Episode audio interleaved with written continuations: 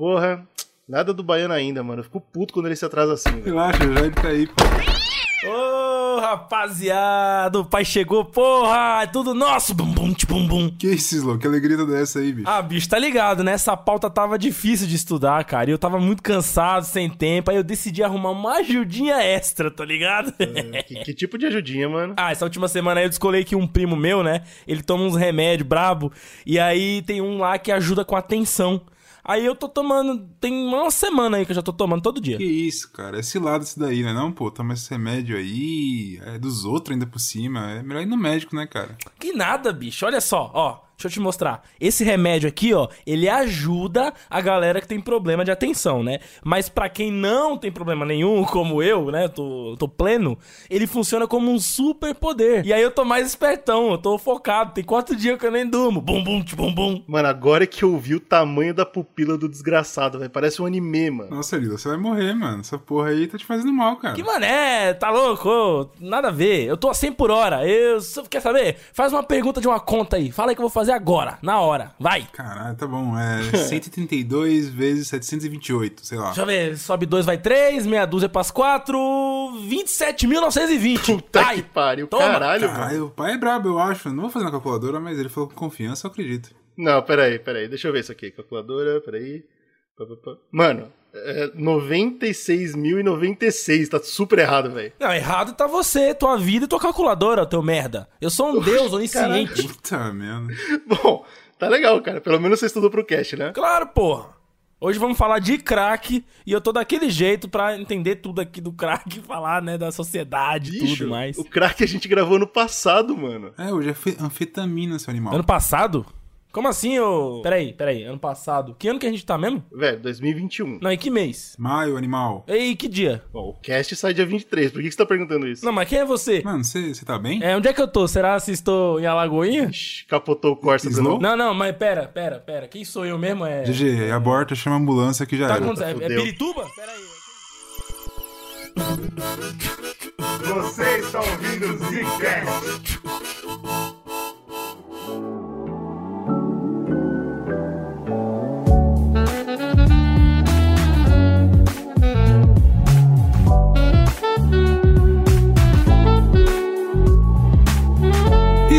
Estamos mais um Zcast no bagulho. Aqui quem fala é o Bruno. Aqui quem fala é o Slow. Obrigado, gente, por não ter de palhaçada hoje. Aqui quem fala é o Eugênio. E Ah lá. ah, a gente tá chegando no final da série de drogas. Já é. E tem uma coisa que eu queria muito falar com vocês, agora aqui, ao live, pra todo mundo saber, que é qual que Ai, é ai. o próximo tema? Depois que a gente cansar de falar de droga, o que a gente vai falar? Aí acabou a vida, né?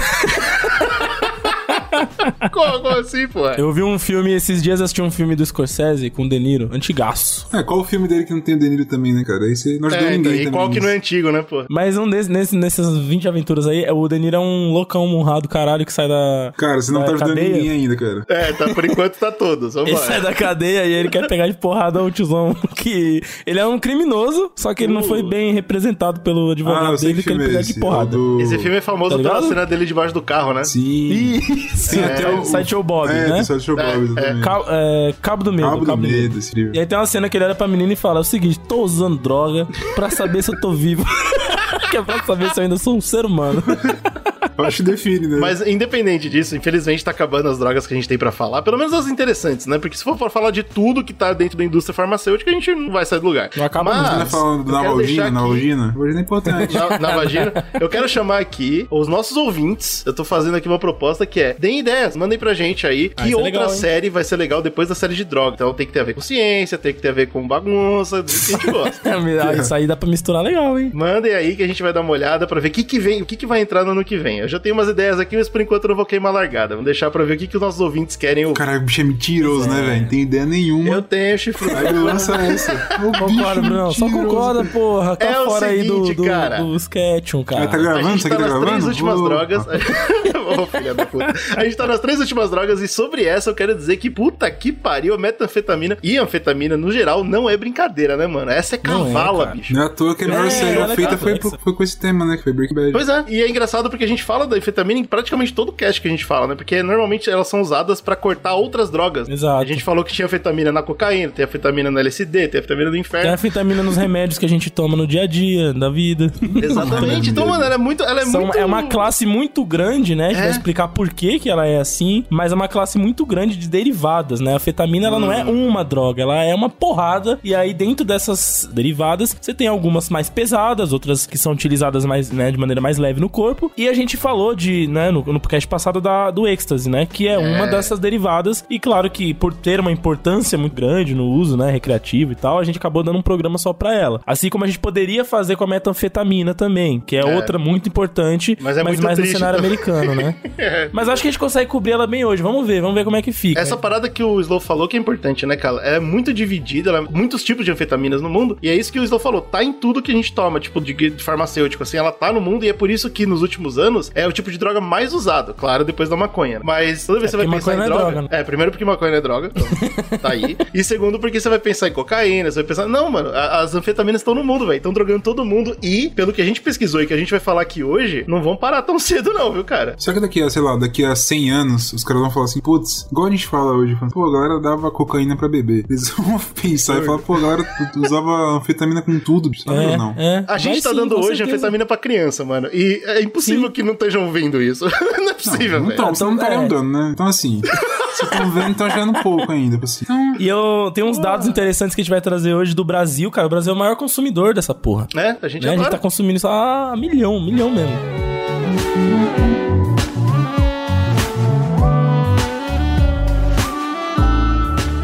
Eles são tipo uma droga que não é à toa que ele é usado é, na, na medicina normal, que é um estimulante do sistema nervoso e que dependendo de como você usa, ele pode ter um potencial de abuso muito grande, potencial de vício e etc. Ou controlado. Mistérios né? do cérebro, né? Depende- Os mistérios do cérebro. É, o a gente cérebro- não entende, então a gente abusa. Como, como diria os animais, tem 20%, como que é? 80% do cérebro que não foi descoberto, que não é ativo. De mata fechada ainda. né? Dizem Depois que se dourado, você né? usar 100% você voa, né? Tem uma parada. Mas essas anfetaminas são derivadas de, uma planta, que é o que é éfedra. Eu, eu achei essa tradução, mas eu li o artigo em inglês. E essa planta, ela é nativa da, da China, Mongólia e etc. E contém efedrina e pseudoefedrina, que são coisas que alcaloides que a galera usa, são naturais e sempre usaram pra coisa fisiológica humana, tipo as tribos da Mongólia, etc. Usavam pra várias coisas, tá ligado? Igual, tipo, cocaína. Folha de coca, a galera É, usava exatamente. várias paradas, enfim. A história tá Esse parecida. bagulho de vir da natureza é um negócio incrível, cara, porque você tem os alcaloides, eles estão em todas as plantas, né? Sempre tem. E aí você tem diferentes alcaloides com diferentes efeitos psicoativos e tal. E aí, no caso das anfetaminas, ela não é só um- uma droga que tem seus derivados sintéticos absurdos. Ela também tem os derivados naturais, né? O Bruno tá falando dessa principal planta, mas tem outras tem que várias. trabalham com derivados dela, né? Isso é muito doido, cara. A natureza já tava explicando que a anfetamina não era brincadeira. Exato. Então o que a gente tá falando é que quando a pessoa fala, ah, eu fumo maconha porque maconha é natural, toda droga é natural. É isso. É, tão natural. Você para pensar que a gente nasceu de uma explosão de estrelas de átomos que vieram do início do universo, tudo é a mesma porra. Pera aí. Puta Tudo é natural, cara. irmão, tudo é natural. Esse é um argumento infalível. aí. Exato, agora eu venci. Pode desligar o cast, vai dormir e tá bom, é isso. Mas por que, que essa, essa planta é importante? É, foi através dela que um farmacêutico, o doutorzinho, não, doutorzinho não, né? Do, do mestrão, chama. Porra, doutorzinho foi um É, desrespeito eu cacete, usando. lá né? embaixo. Eu falei já percebi. Chama- chamado. Grande Só que o mestre, cara grande mestre. provavelmente era pequenininho. Era, mas porra.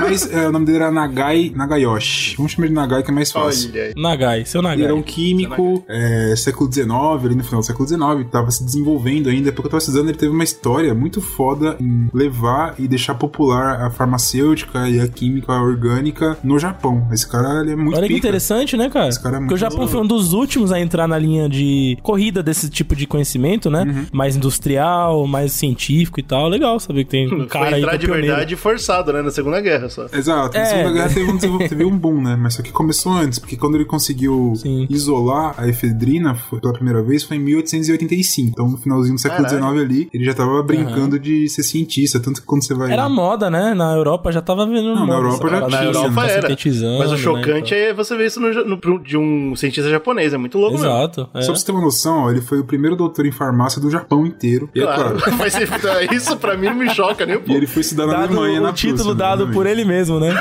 Ele se deu o Doutor, título de Eu doutor. me treinei, eu sou o Não, doutor, ele foi treinar na Alemanha, cara. A gente já falou nos episódios de que a gente fala de drogas, a gente sempre comenta muito de química orgânica e tal, e quão E forte sempre- na e indústria sempre cai lá, é, né? etc. Ele sempre cai na, na- na Alemanha. Ele foi lá porra na da Alemanha, Alemanha. etc. Tanto que ele se casou com uma alemã lá rica, não sei o que, e voltou pro Japão com ela. Ô, e ela começou a lecionar Ah, alemão na. Tem um mangá disso aí, é Monster.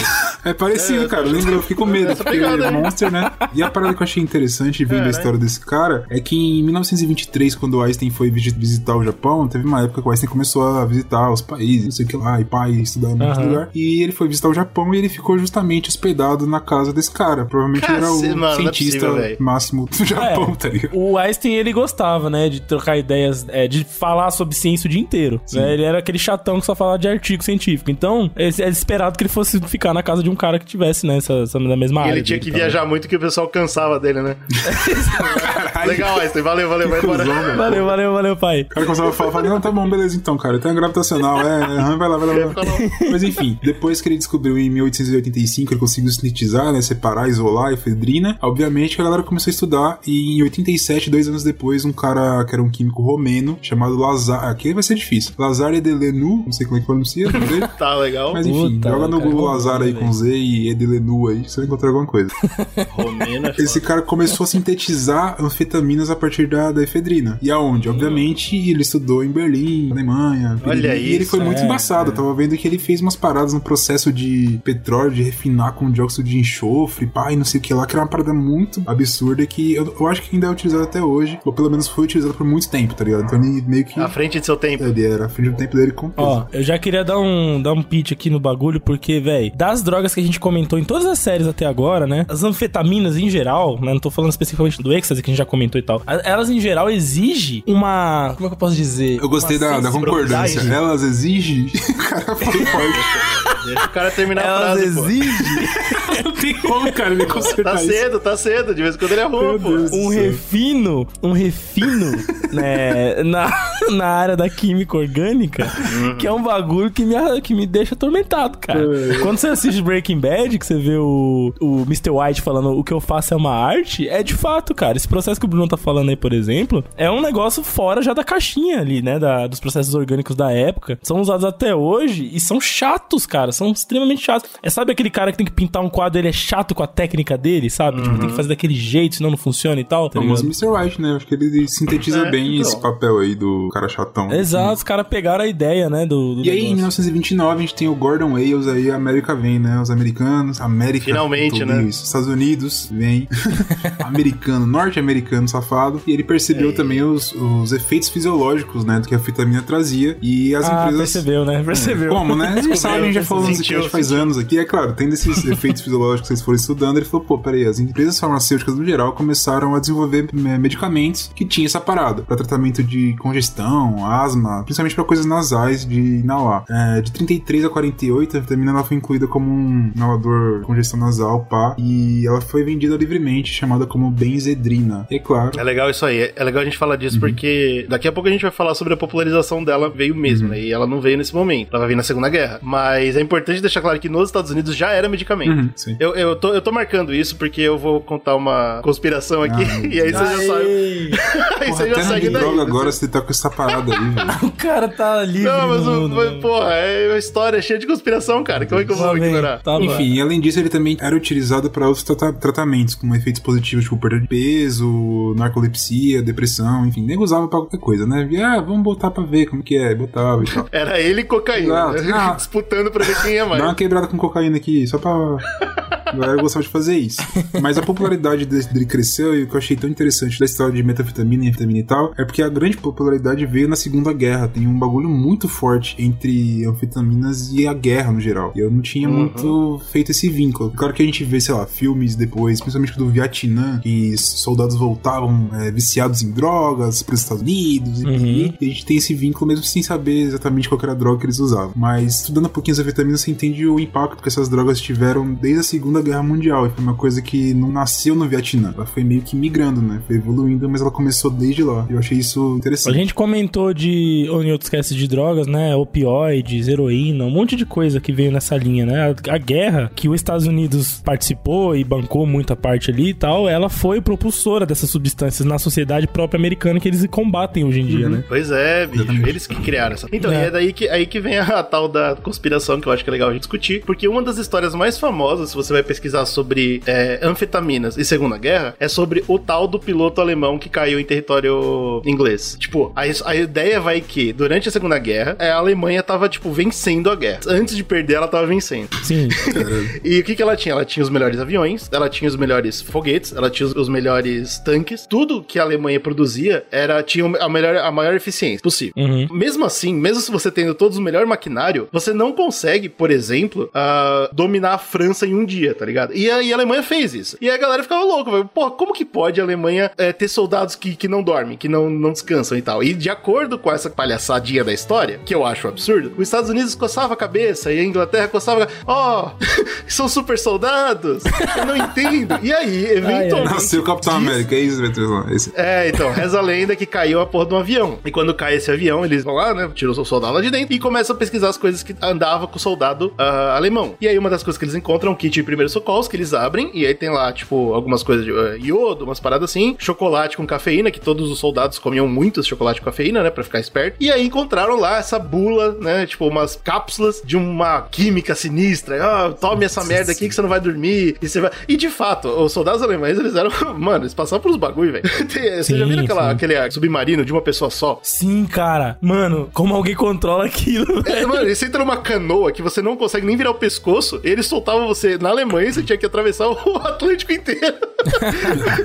Era tipo 48 horas sem mexer o pescoço. Era um bagulho Verdade. ridículo, e velho. E aí. só pra complementar, a gente já comentou sobre esse livro, é, que tem, existe um livro chamado High de, de drogado, né, em inglês, de, É, de alto sim. Uhum. drogado, High Hitler, que é um livro sobre como é, o uso da droga influenciou, né, o, o próprio maquinário do exército alemão e tal, exatamente em cima disso aí, é um livro bem bacana. Exato, exatamente. E aí a lenda ro- rola que aí sim os aliados pegaram essa parada, entenderam o que, que ele tava usando. Falaram, pô, os soldados só aguentam essas marchas inguitas e tal. Por quê? Porque eles estão usando anfetaminas. Agora a gente sabe disso e agora a gente vai começar a dar pro nosso exército também pra, pra rivalizar, né? Caralho, Pra que poder bater de frente. né? Que história. É uma puta de uma balela do cacete. É por isso que eu tô querendo marcar que já era remédio nos Estados Unidos. Ele já conhecia essa porra antes da guerra, meu. Não tem nada a ver com, ah, já que o vilão está usando, a gente vai usar também. É, Pra mim parecia ele recontar a história total. Houve um incidente em que o Führer parecia estar viajando sob o efeito da anfetamina. Mas além disso, é uma droga que ela, ela é usada até hoje, como a gente comentou, e tem algumas coisas que eu achei interessantes a gente comentar. Por exemplo, tem uma droga que é a é Adderall, não sei como fala, Adderall, sei lá, que ela não é aprovada pela Anvisa, e essa droga ela trata DDA e DDAH. Uhum. Eu vou falar mais dela pro futuro. Tipo, tem a Ritalina também, só que a Ritalina não é metanfetamina, assim, não é só anfetamina tal. Não, as duas são anfetaminas, mas essas duas são hoje o que rola de anfetamina. Tipo, a epidemia que a gente tá falando, pô, como que pode ser a, a droga mais usada depois da maconha? É por causa desses dois nomes que o Bruno falou. Mais pro final do cast, quando eu for falar de hoje em dia, eu vou explicar por quê. Mas é Aderal e Ritalina que são tão, tão Isso. pondo, é, o bico de lança E aí. a ideia é justamente pra aumentar a concentração e etc, né? É, são, são derivados, né? Esses derivados, eles fazem parte da família das anfetaminas, mas tem diferentes maneiras de uso, né? De, de metabolismo também. Eu acho que um outro Por isso que é... entra nesse pacote aí. muito famoso no Brasil é o Rebite. E tem um artigo que eu vou deixei aqui na pauta, vou pedir pro Slow deixar o linkzinho desse, caso vocês queiram ler. Que o cara ele tenta fazer um estudo porque a gente, mais do que nunca hoje em dia, a gente tem a noção de que o Brasil viveu na pele isso, como a gente é um país que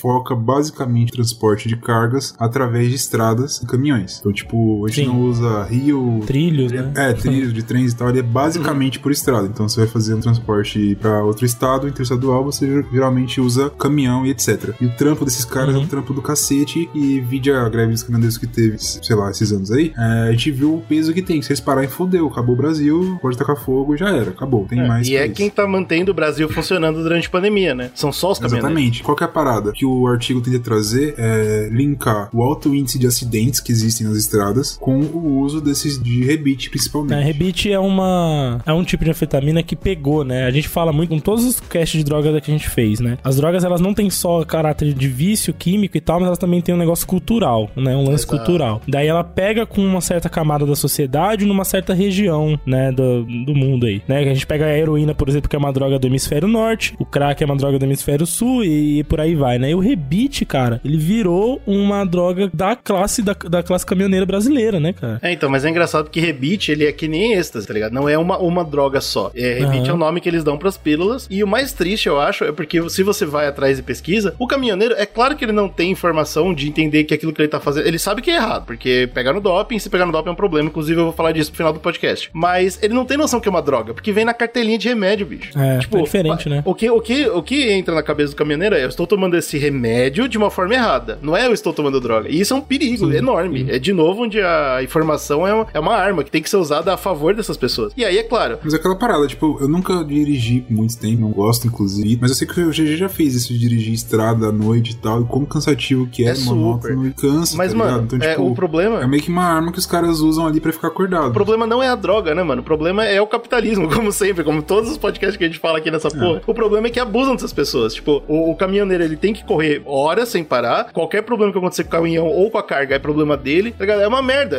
É, ele tem a pior profissão do mundo. Aí ele, tem, ele precisa, obrigatoriamente, da droga pra ficar acordado, velho. Claro, antigamente, até, sei lá, o final de 2000, 2000 assim, rebite era, mano, lei. Era só rebite que rolava. E o rebite, na verdade, era, uma, era qualquer medicamento que eles conseguiam colocar à mão que era de emagrecimento, que nem o Bruno falou. Porque as anfetaminas, elas vêm de várias formas, né? Sim. Então eles usavam um negócio chamado emagrece, que, era, que é um que vendia e ficou proibido, aí o Paraguai começou a, a passar aqui pra dentro e eles compravam. Mesmo assim, não é barato. E, mano, os caras tomam tipo de cartela por vez. É um bagulho bizarro. Porque senão, se eles não fizerem isso, eles não têm trabalho. Porque a, a indústria exige deles que eles façam uma coisa que é sobre-humana. É, eles têm que viajar a Mas, distância, cara, você não né? pode tomar isso aqui, hein? Mas se não tomar. É, você não vai conseguir trabalhar, exato. É tipo, porra. São distâncias absurdas que eles têm que cumprir, um prazo apertado, né? Exato, com todos os riscos que exigem no, no, no caminho. Não só de acidente, de roubo, de um monte de coisa, né, cara? Então E eles têm que estar parada, ligado o tempo eu todo. Vou, eu vou voltar mais no rebite no, futuro, é, no final do podcast aí, mas o, o negócio é, deu uma diminuída, tá? Hoje em dia o, re, o rebite é mais uma história que se conta do que uma realidade, e eu vou explicar por quê também. Mas é, teve essa fita e é terrível. E aqui, aqui a gente pode começar a falar de metanfetamina, que as coisas vão se mesclando, Aí né? é só alegria. Aí vai ficando Aí é bom gostoso. demais. Metanfetamina a gente viu, né, o, o estrago que faz. O Breaking Bad mostrou legal. Tem o Jesse Pinkman, né, que ele mostra qual é o efeito daquela merda. E por incrível que pareça, que a gente volta pro Japão. Olha que coisa doida. Porque o japonês, o químico que conseguiu sintetizar a metanfetamina e tal, em 1919, foi o Akira Ogata. Ah, não foi o mesmo. Não foi o mesmo, foi outro Ah. cara. E ele usou a efedrina também como precursor, então assim, o. Cacete, mas o que, que o Japão tá fazendo na. Que Na porra é história essa? das anfetaminas, né, cara? Ô, cara, o Ah, Japão mas queria pensa, fazer cara, parte. Você começa a estudar química, tem o cara que é o primeiro farmacêutico do Japão. O cara pegou efedrina e tal. Você vai pegar aquilo pra meio que continuar É, estudando. faz sentido. O Japão queria se ser pioneiro em alguma coisa também. E eles É já verdade. nesse caminho foram seguindo, né? Tá bom, Faz tá bom. sentido. Até porque eu tava lendo algumas coisas que aparentemente o Nagai, brincando ali com a paradinha e tal, ele meio que já tinha feito. O, o Brunão não para de desrespeitar o cara, velho. É doutorzinho, agora ele tá brincando. É um desrespeito sem fim, velho. Primeiro grande doutor japonês aqui, aqui, cara. Eu só, eu só não consegui achar um artigo que batesse o martelo falando, cara, ele foi o primeiro, não foi o Akira, enfim. Mas eu vou deixar aqui os dois e você pesquisa aí e se vira. mas o, o Gata, ele fez o quê? Ele produziu essa parada e ele fez um rolê com uma farmacêutica da, da Grã-Bretanha, né, da Inglaterra lá e tal, pra meio que introduzir como uma pílula pra tratar as doenças de congestão nasal, asma e depressão. Então a metafetamina também foi essa mesma Ah, então ela tava andando ideia. mais ou menos disputando o público. Ou não, nem, não tava disputando Exato. porque era pra usos diferentes, né? Mas ao mesmo tempo eu podia entrar na farmácia e comprar anfetamina ou metanfetamina. Metanfetamina. Ah. E eles tinham usos parecidos. Bacana, bacana. Então, Nossa, a farmácia. métodos bicho. químicos de fazer diferente. Cada cast que a gente faz de droga, a gente bota a farmácia, cara, numa situação, né, bicho? Mas ela que começa, A cara. ela época, que coloca essa merda. época, no século XX ali, É você ia na farmácia, suja. meu amigo. E o bagulho lá era Ah, era poucas. quase uma boca de fumo. o bagulho, era fumo. O bagulho na farmácia era poucas mesmo. Você colava lá e você tava liberado, cara. Você podia comprar cocaína, heroína, Metanfetamina, metanfetamina, é, Ópio, tudo, É tudo. ópio, é a porra, é meta, é crack. Tá liberado aí, ó. Compra aí, pai. É, bicho. Meu Deus. Mas, mano, é, É pra dar uma quebrada, o cara comprava um lolozinho pra curtir. Lolo. a gente dá risada disso, a gente tudo. dá risada disso, mas isso só mostra uma indústria porca, cara. E é, e- e é por isso que, inclusive, a fetamina continua estourando aí. Porque Como o Bruno indústria falou, né? Daqui a uns dinheiro, anos, cara. os caras vão falar assim: porra, os malucos vendia tarja preta, nossa suavidade, vendia É, fetamina, não sei o que, né? Tipo, co- continuamos nesse mundo das drogas, né? Do mundo É. das drogas, né, cara? Você vê que a gente acaba sendo meio que refém. De certa forma, essas drogas ele tem um efeito médico, tá ligado? sim. Então os caras falam, pô, o que a gente vai fazer hoje em dia é por lei, enfim, pra você comprar você tem que ter um bagulho e tal. É, e hoje em dia, mano, eu não sou da área, tá ligado? Psicologia, psiquiatria. Mas hoje em dia o que a gente vê, mano, você vai no bagulho e o cara já te taca um remédio, velho. Ah, sim. Especialmente esses dois que o Brunão falou aí. O, Tipo assim, ah, mano, é tá isso, ruim, cara. tá feia a É, coisa. lateral, toma aqui, pronto. toma essa porra aqui. Uma, uma vez por dia aí, você fica loucão, segue o jogo da vida e Que é vambora. exatamente o que aconteceu com cocaína, É. entendeu? E é por isso que eu acho tão engraçado. Como É que muito podem não doido, ter cara. percebido isso? Ah, eu vou explicar por que podem Segunda Guerra Mundial. After World War I in 1929, the Great Depression varied across nations. It started with the collapse of the American stock market and quickly spread to Europe, then worldwide. It created a severe worldwide economic collapse. In a lot of countries, the civilians started to be against government and capitalists. Then they turned to support extremism, asked to redivision colonies to get more resources to solve the national crisis.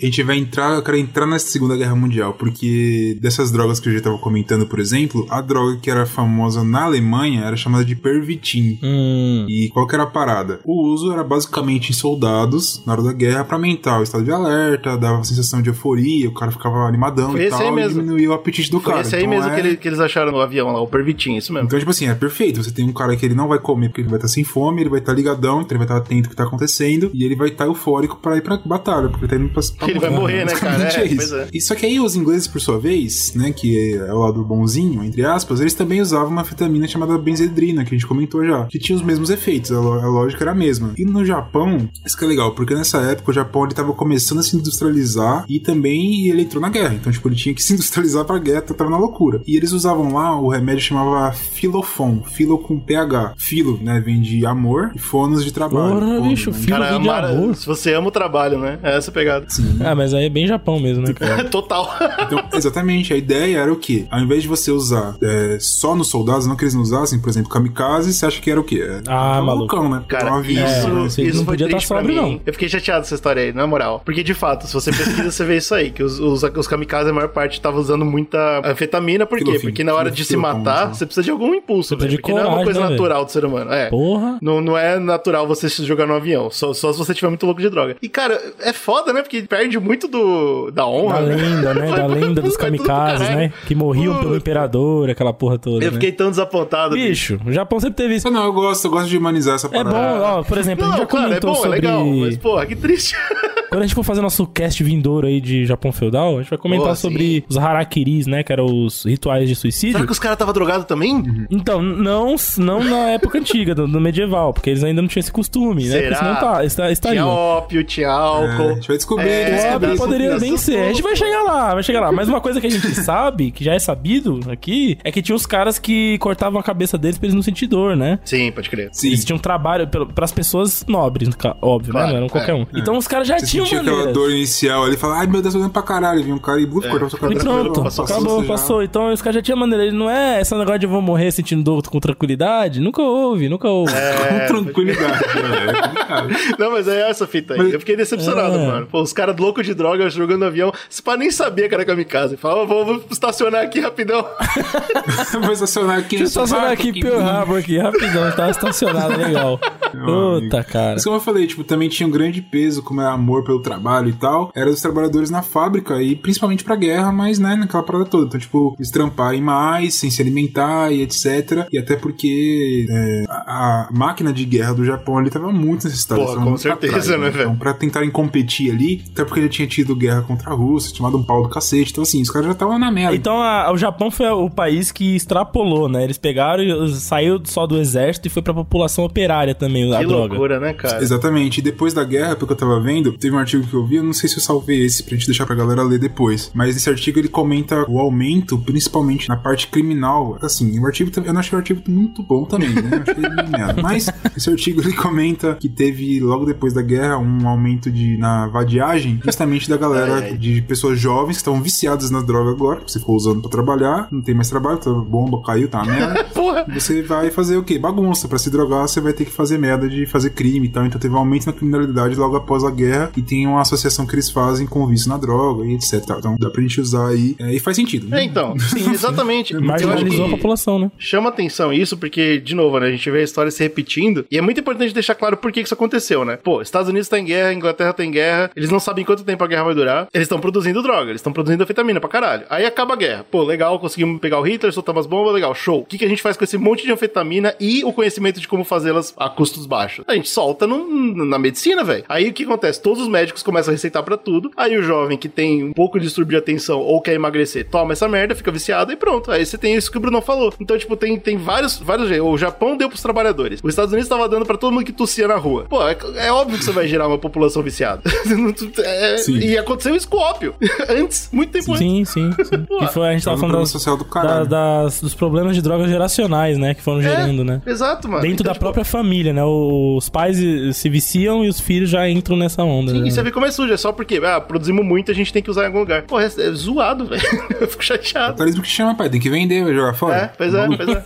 Você faz um monte de cloroquina aí, você vai jogar fora? Não. Não, Você vai agora tem que usar, tem que Exatamente. passar pra frente. É. Eu sei, até, até me matar a população inteira. Porque, como eu tava comentando, tipo, essas drogas geralmente elas eram vendidas como inaladores, né, pra população em geral. Só que aí você tem a população que já tá ficando viciada e tal, e assim, qualquer coisa que vicia e você não tem um controle, tipo, de tarja preta que você tem que comprar com uma receita médica e tal, o bagulho meio solto, o nego vai ficando viciado e vai falar assim, porra, esse inalador não é o suficiente. Que a galera começou a descobrir que se você pode quebrar esse inalador, Uau, você vai ter uma uau. paradinha ali, você pode usar de outras formas. Como, por exemplo, embebedar num filtro de café, por exemplo, tomar e ficar doidão. Puta que É, pariu. álcool, põe no- na bebida pra tomar, porque se você pegar só o líquido, era meio mela. Hum. E também teve uma descoberta que foi incrível, que era você pegar esse líquidozinho e injetar na veia.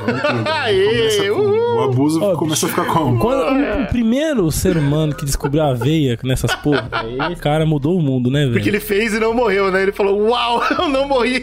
Na veia, na não veia, morri, eu sou um loucura, herói. velho. Na hora que ele botou na veia, ele falou: ah, aqui, aqui, agora, agora ficou pequeno o bagulho mesmo. Puta Agora, agora é nóis. Agora vamos que vamos. Mas aí o que foi incrível que eu tava lendo da história, porque a galera começou a perceber, pô, a população está abusando do nosso inalador. Isso é, isso é errado. O que eu vou fazer? Vou colocar uma parada aqui que é desnaturante, pra ficar uma merda e impedir a digestão e tal, e vai ser horrível. Nossa. Então ninguém vai mais fazer. Ah, 10 de 10. A indústria se corrigiu ali, o mercado, o livre É, mercado a se mão, a corrigiu. mão invisível, né? Ela deu um tapinha nela Aí a mesmo. população, eles esquecem que a população é científica, a população É, é, cara. experimental. Porra, e a população descobriu que o quê? Se você começar a ferver o bagulho, você caga o desnaturante e você consegue continuar utilizando, injetando na veia e o cacete. Então eles ferviam o produto antes de começar a usar. Basicamente é isso. Então. Pra eliminar esses produtos. Fervia na colherzinha? É, no beck, na colher, na, na panela. E aí, com o tempo, esses inaladores eles só foram retirados do mercado de fato, assim, em 1971. Olha então, o tempo que levou, né, E velho? atenção, Faz os inaladores, não a droga. É, claro, Exatamente, claro. inaladores. Que era da onde a galera tava tirando pra fazer bagunça, né? Que era vendido muito fácil e tal. Eles tiraram e falaram, não, essa porra aí. Tem outros remédios pra asma que não deixam a pessoa doidona. E começaram a tirar de Será que tem ou será que a gente vai descobrir mais tarde que não? É. Então, talvez não, né? Talvez, não sei. O único, o único remédio que eu conheço que também- não deixa dro- drogado é a penicilina, velho. É o único, o resto todo não confio. Mas é importante também você ficar doidão no hospital, controladamente, bacana. A enfermeira tá cuidando de você, tem problema. Com carinho, com cuidadinho, né? Mas uma parada que o GG comentou que faz sentido é que se- quando você vai falar sobre a produção da- das anfetaminas e tal, tava vendo que, tipo, a produção legal da anfetamina foi, tipo, 3,5 bilhões de comprimidos em 58, 1958. Olha o tanto que eles produziram nesse ano. Então, tipo assim, ele não só era suficiente pra abastecer, sei lá, as pessoas com 20 doses por dia, tá ligado? Caralho. Era, tipo, muito grande. Então, assim, qual que é o uso de tudo isso, tá ligado? É aquele bagulho que o GG colocou que a gente fica pensando, tá ligado? Tá produzindo demais, velho. É porque tava vendendo. Era como mais uma coisa mercadológica do que, de fato, preocupação com saúde pública, algum me- medicamento pra fazer Com bem, tá ligado? certeza. ah, produz aí mais uns 5 lotes aí pra nós ficar ricos. Depois nós vemos o problema que vai dar lá. O Isso governo que a gente tá cuida. falando de droga, né? Mas a gente sabe que a mesma história é igualzinho com arma de fogo, por exemplo. Os caras têm que produzir muito durante a guerra. Quando acaba, aprendeu a produzir barato e tem muito. Faz o quê? Continua produzindo e vende pra população, Olha, que se mas foda. aí o GG fez agora um bagulho que fez, fez sentido. Porque qual que é a parada? Nessa época, eles estavam começando já a falar assim, ó, só pode comprar com receita médica. Olha aí. E aí você começa a quebrar. O cara não consegue comprar na farmácia e É, tal. claro. Só que, a de- só que tinha muito, a oferta era gigante e a demanda também era grande, mas você não podia comprar na farmácia. O que acontece? Não compra, né? Daí. Desvio Ah, o tráfico, olha legal. só. Você não posso vender easy, legalmente, eu vou mandar isso aqui pro mercado negro que eles vão vender legalmente. Porque eles precisam, tá ligado? Aham. Então eles começaram a fazer isso, tipo. E ainda dá pra jogar um preço mais alto ainda, né? Porque é ilegal. Não, e foda-se. Você- Agora não tem mais ninguém, nem o governo tá em cima pra pegar. Ou também não, tributo, às vezes se barateia também, que se foda, né? Aí Ah, os não caras- faz mais diferença agora. É, Como a oferta é muito grande, eu acho que não tinha um problema de preço muito, muito, né? Mas é mais a parada assim, a farmácia, pô, eu tô com uma porrada de cloroquina aqui. Vamos pôr o nome, né? Que. Aleatório, né? Porrada de cloroquina aqui. Eu não posso vender na farmácia mais a, a caralho? Ah, vou vender pros caras vender na rua, porque o nego quer comprar. É. O azar do governo vigente no Brasil hoje é que cloroquina não dá brisa, senão já tinha vendido tudo, Nossa, velho. Senão os lotes já tava, já tava em Já falta. tinha, já tinha, tava em falta, exato. Cara tava pedindo lá pro, pro, pro- pro Trump, que nem é mais presidente. Pro, pro Trump, manda mais, por favor. Mas é. Mas aí o que acontece? Começa a ter, a ter problemas, né? Tipo, começa, não, peraí, tá começando a virar um problema aqui, hein? Eu acho que deu um problema. E vai se desenvolvendo e aí começa a ter a fabricação ilegal. E a primeira vez que eu, que eu tava pesquisando que eu encontrei, não sei se de fato é a primeira, mas foi a primeira que eu encontrei no artigo que eu estava lendo, é que foi encontrado em 1962, uma lá em São Francisco, na Califórnia, sempre vai pra Califórnia nessa porra. É de que eles encontraram no bairro lá específico um centro pá, do cara que abusava muito de metanfetamina, Ai, ai, ai. drogadinhos lá. Encontraram, tipo, a fabricação ilegal. E, tipo, igual o Slow falou, é muito complexo, então é aquela fabricação imperfeita. É Então, isso é um podre, bagulho né, que me cara? incomoda, Walter cara. me incomoda isso podre, porque total. eu vi, eu, eu vi muito, muito ah, laboratório legal quando eu tava pesquisando essa pauta. E os caras fazem de qualquer jeito. Então eu tô muito curioso pra quando o Slow vir explicar como faz, porque eu não acredito que é difícil, velho. Bicho. Porra, você não assistiu o Breaking Bad, não, maldito? é o que, é É eu tô treta, falando. Cara. ca- o que o cara, o que os caras fumam então não é metanfetamina. Amigo. Exato, mas exatamente. Já estão fumando. impureza que é uma é, merda. uma pureza merda. Tanto Porque é que cara você pega no Breaking jeito.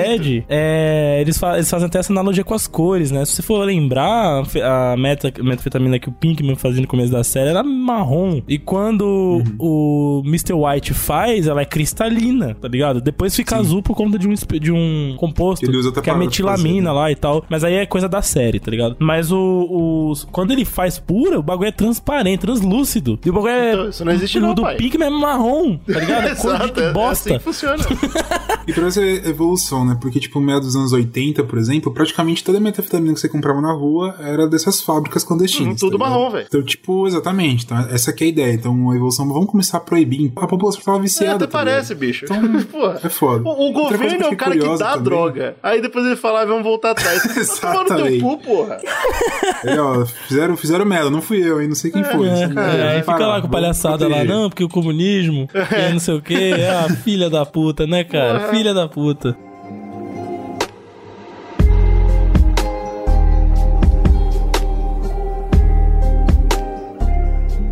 Mas uma coisa que eu vi que eu achei interessante, que eu não, sabia também, é que essa droga, principalmente na década de 60 até 80 e tal, ela foi muito vinculada como droga de mo- motociclistas, de motoqueiro e tal. E pesquisando, pelo que eu entendi, é porque as gangues de moto, que teve muito, pá, a galera dos Harley Davidson lá, dos cabelão e pá, eles focaram essas gangues muito de pegar esse mercado e produzir a metanfetamina e tal. Então teve essa associação. Talvez também muito um impacto midiático falando sobre isso, pegou uma gangue tinha e aí ficou no, na cultura popular. Pode tá ligado? ser, pode Como ser, mas. Uma droga vici- Mas, tipo, é, vinculada às A motoqueiras. ideia é que esse- essas gangues, elas tinham que ganhar dinheiro de algum jeito, e normalmente era coisa legal, né? Então provável que seja isso. Sim. Ou outras drogas. Não, né? assim, obviamente, tipo, é, motoqueiros, gangues de motoqueiros fizeram É, isso. sim. Não sei se, tipo, era a maioria ou eram todos, por exemplo, acredito que não, mas ficou na, na cultura tanto que eles chamavam a droga de crank, que é alguma peça da, da moto lá, e eles geralmente transportavam na crank case, que também é uma outra peça lá que da moto que você pode pôr a droga lá dentro e Tá, tal. legal. Então é uma coisa que ficou bastante famosa. E diz- dizem que essas gangues, elas contribuíam até 90% da metanfetamina produzida Ah, nos Estados eu não acredito, não. Dos anos 70 até 80. Então, não sei, mas faz sentido, assim, se a gente pensar no que a gente conheceu por Breaking Bad, que mostra um pouquinho, é que depois teve uma migração. Começou a ficar muito forte lá. Eles falaram assim, cara, não pode ter droga nos Estados Unidos, que loucura. E eles migraram pro México. Então, o México virou o principal, a fábrica principal de metanfetamina dos Estados Unidos, né? Depois eles vol- devolviam para os Estados Unidos e gerou o gelo, que eles chamam, que é aquela forma fumável que a gente vê tanto em Breaking Bad lá, É, com as pedrinhas é o e ice, tal, né, cristal.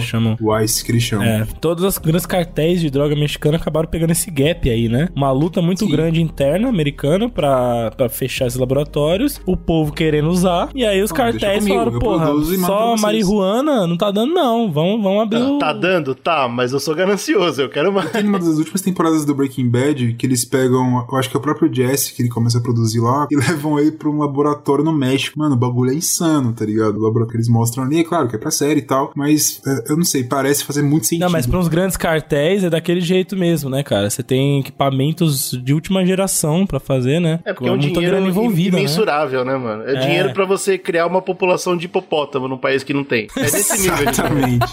Isso, isso é uma insanidade Sim, total. é por aí, é por aí mesmo.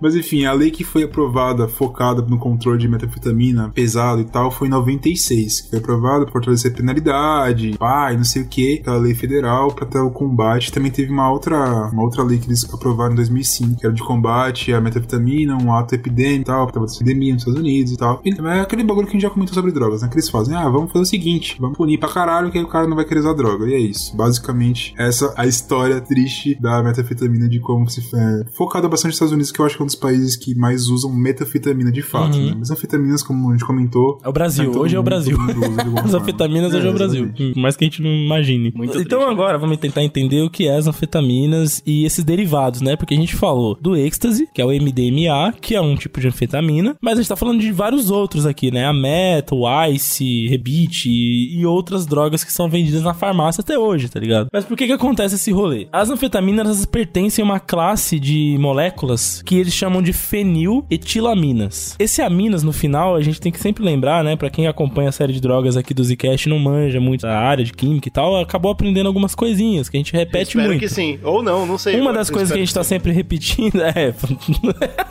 Meio tenso. Uma das coisas que a gente sempre repete aqui é as aminas, né? O que que as, as compostas que têm aminas, ou seja, o nitrogênio, né? Uma função orgânica com nitrogênio e hidrogênio ali, o NH2 e tal, elas têm uma grande capacidade de penetrar no nosso cérebro e ativar o sistema nervoso central. Então, alcaloides são aminados, a gente tem vários, né? As drogas que a gente vem comentando aí sempre vem base dessas aminas, tá ligado? Então, mas nem toda amina faz uma anfetamina, certo? Não, é, nem toda amina faz uma fentamina. Então, É porque é engraçado, porque quando você pesquisa, isso eu vi muito, mas aí é claro que também tem a questão de simplificar pra quem não tá muito interessado na química confusa das coisas. Aham. Mas a, a, a mídia, no geral, ela vê toda droga sintética como anfetamina. Tipo, você vai falar, ah, isso é uma droga sintética, então isso é uma anfetamina. Ponto. Ah, sim, é verdade. Eles colocam no mesmo saco, né? É, exato. Porque por causa, do, por causa da função orgânica amina, só por isso, na verdade. Então, na verdade, é um erro conceitual falar isso, mas acho que pro grande público funciona porque você Foda-se. meio que resume tudo na, na- no, no pacotinho das aminas, né? E as aminas, Uhum. elas têm essa capacidade aí. E lá na época que o Bruno comentou, lá no, no século XIX, lá que os caras estavam na moda, é, a química orgânica tava expandindo pra caramba, foi quando eles descobriram isso. E eles falaram, opa, é o Uhum. reino das aminas. E daqui pra frente nós estamos livres no mundo. Por quê, né? Descobriu-se que as- a grande parte das, da- das plantas tem esses tipos de, de moléculas. E aí os caras aprenderam a, a sintetizar elas em laboratório, né? Pegar uma molécula que é natural e fazer artificialmente, né? Sim, e é tosco porque como praticamente tudo na natureza vai ter nitrogênio, não é o tipo de coisa que você pode falar, ah, é específico de droga. Não, tem tudo, cara. Não, tá- é, tem muitas coisas, né? É e aí o, o- a loucura da, já começa que a gente tem no nosso cérebro, nós produzimos um hormônio chamado beta-feniletilamina. Olha aí. Não é à toa o nome, porque é a mesma molécula.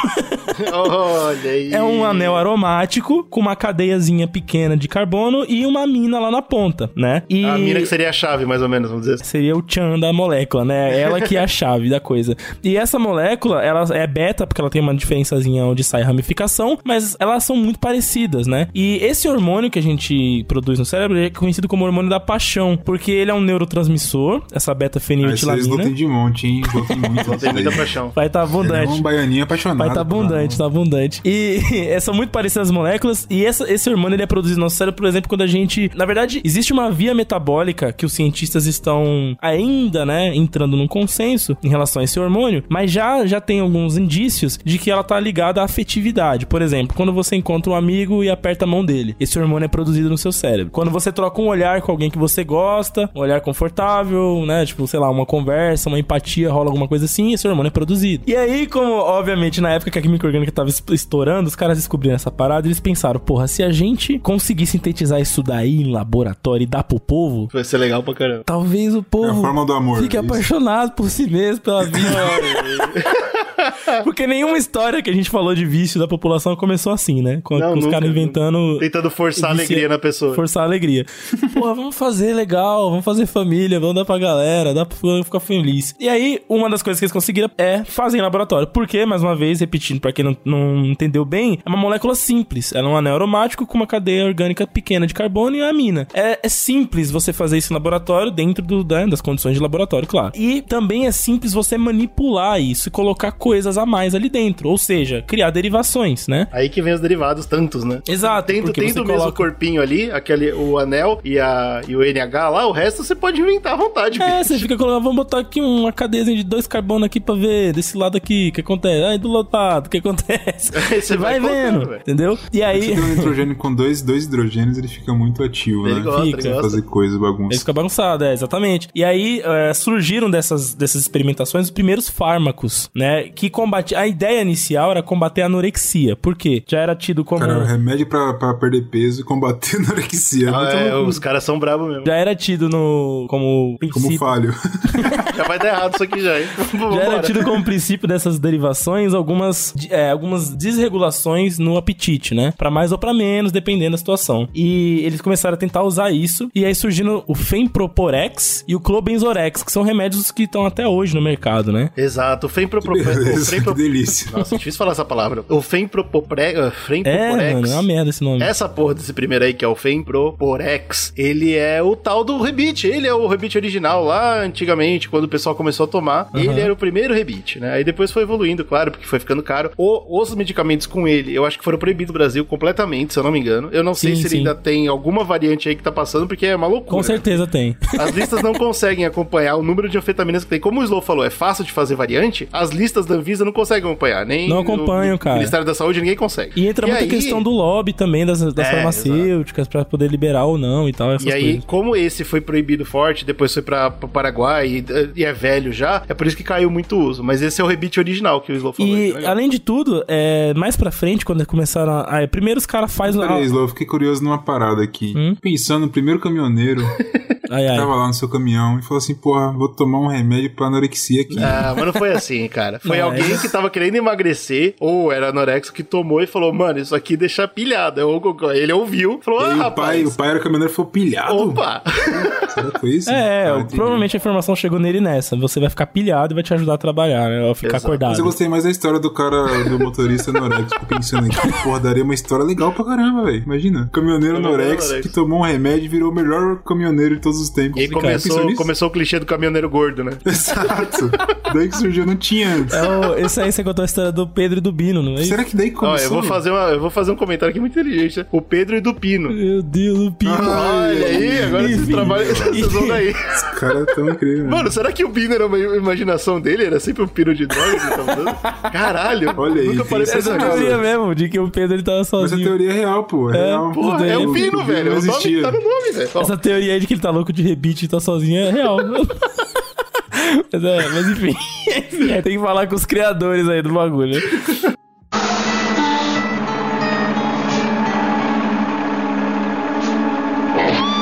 É uma cilada.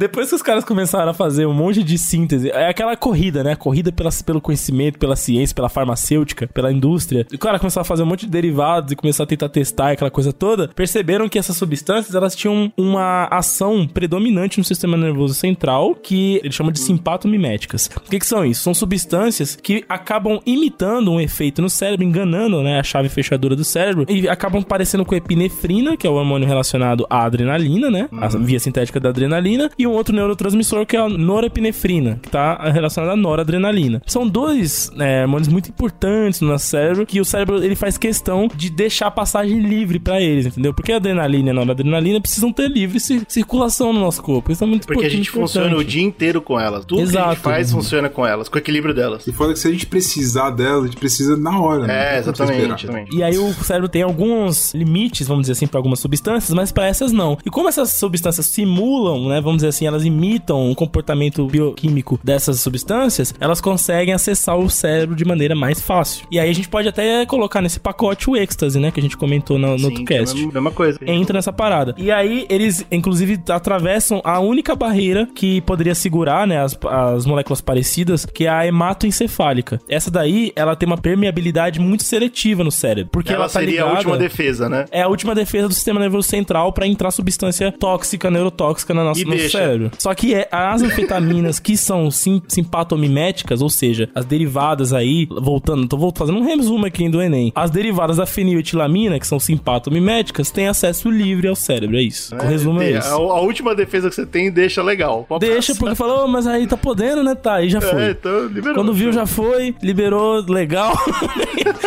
e aí, adivinha o que elas fazem? Aí eu não vou ficar explicando de novo, a gente falou bastante no, no metabolismo no- do êxtase. Ela vai lá, é, ativa pra caramba a liberação de dopamina, de serotonina, e ela atrapalha a recaptação. Lembra que a gente falou disso no, no- do êxtase, né? A gente tem um sistema de destruir isso no cérebro pra poder recaptar e usar de novo quando for preciso. E além de produzir mais, ela impede o sistema de destruição. Exato, e aí a gente fica com muito disso no cérebro o tempo todo e desregula completamente. É aí que você fica doidão, né? É aí que você fica malucão, né? Antes de ficar doidão, é por isso que é legal explicar por que, que esse remédio é usado pra di- distúrbio de atenção e distúrbio de alimentação. Porque atenção e alimentação são duas coisas que funcionam com esse, essa sensação de bem, de você estar bem. Aham. Se você é uma pessoa que não consegue desenvolver muito desse hormônio, você é um cara que não tem atenção focada, porque seu cérebro tá sempre procurando outro estímulo. Então, tipo, celular, pô, não tá me deixando feliz, TV não tá me deixando feliz, agora eu vou ler um livro, não tá me deixando feliz. Você vai ficar louco. Se você usa essa porra dessa droga, você vai pegar o celular e falar, pô, estou feliz. E você vai ficar no celular. É isso que é a concentração, né, que essa droga dá. Esse é, ou no caso do caminhoneiro, pô, eu tô feliz dirigindo, tá bom pra mim. E aí ele continua. E a mesma coisa pra comida, né? Ou uma pessoa que tem distúrbio desse, desse hormônio não vai conseguir parar de comer, porque nunca vai sentir bem comendo. E aí vem o hormônio e fala, opa, tá tudo bem, cara. Você comeu essa uma, uma azeitona, legal, deu pro dia, fica tranquilo. Você fica suave. Exato, e com isso, né,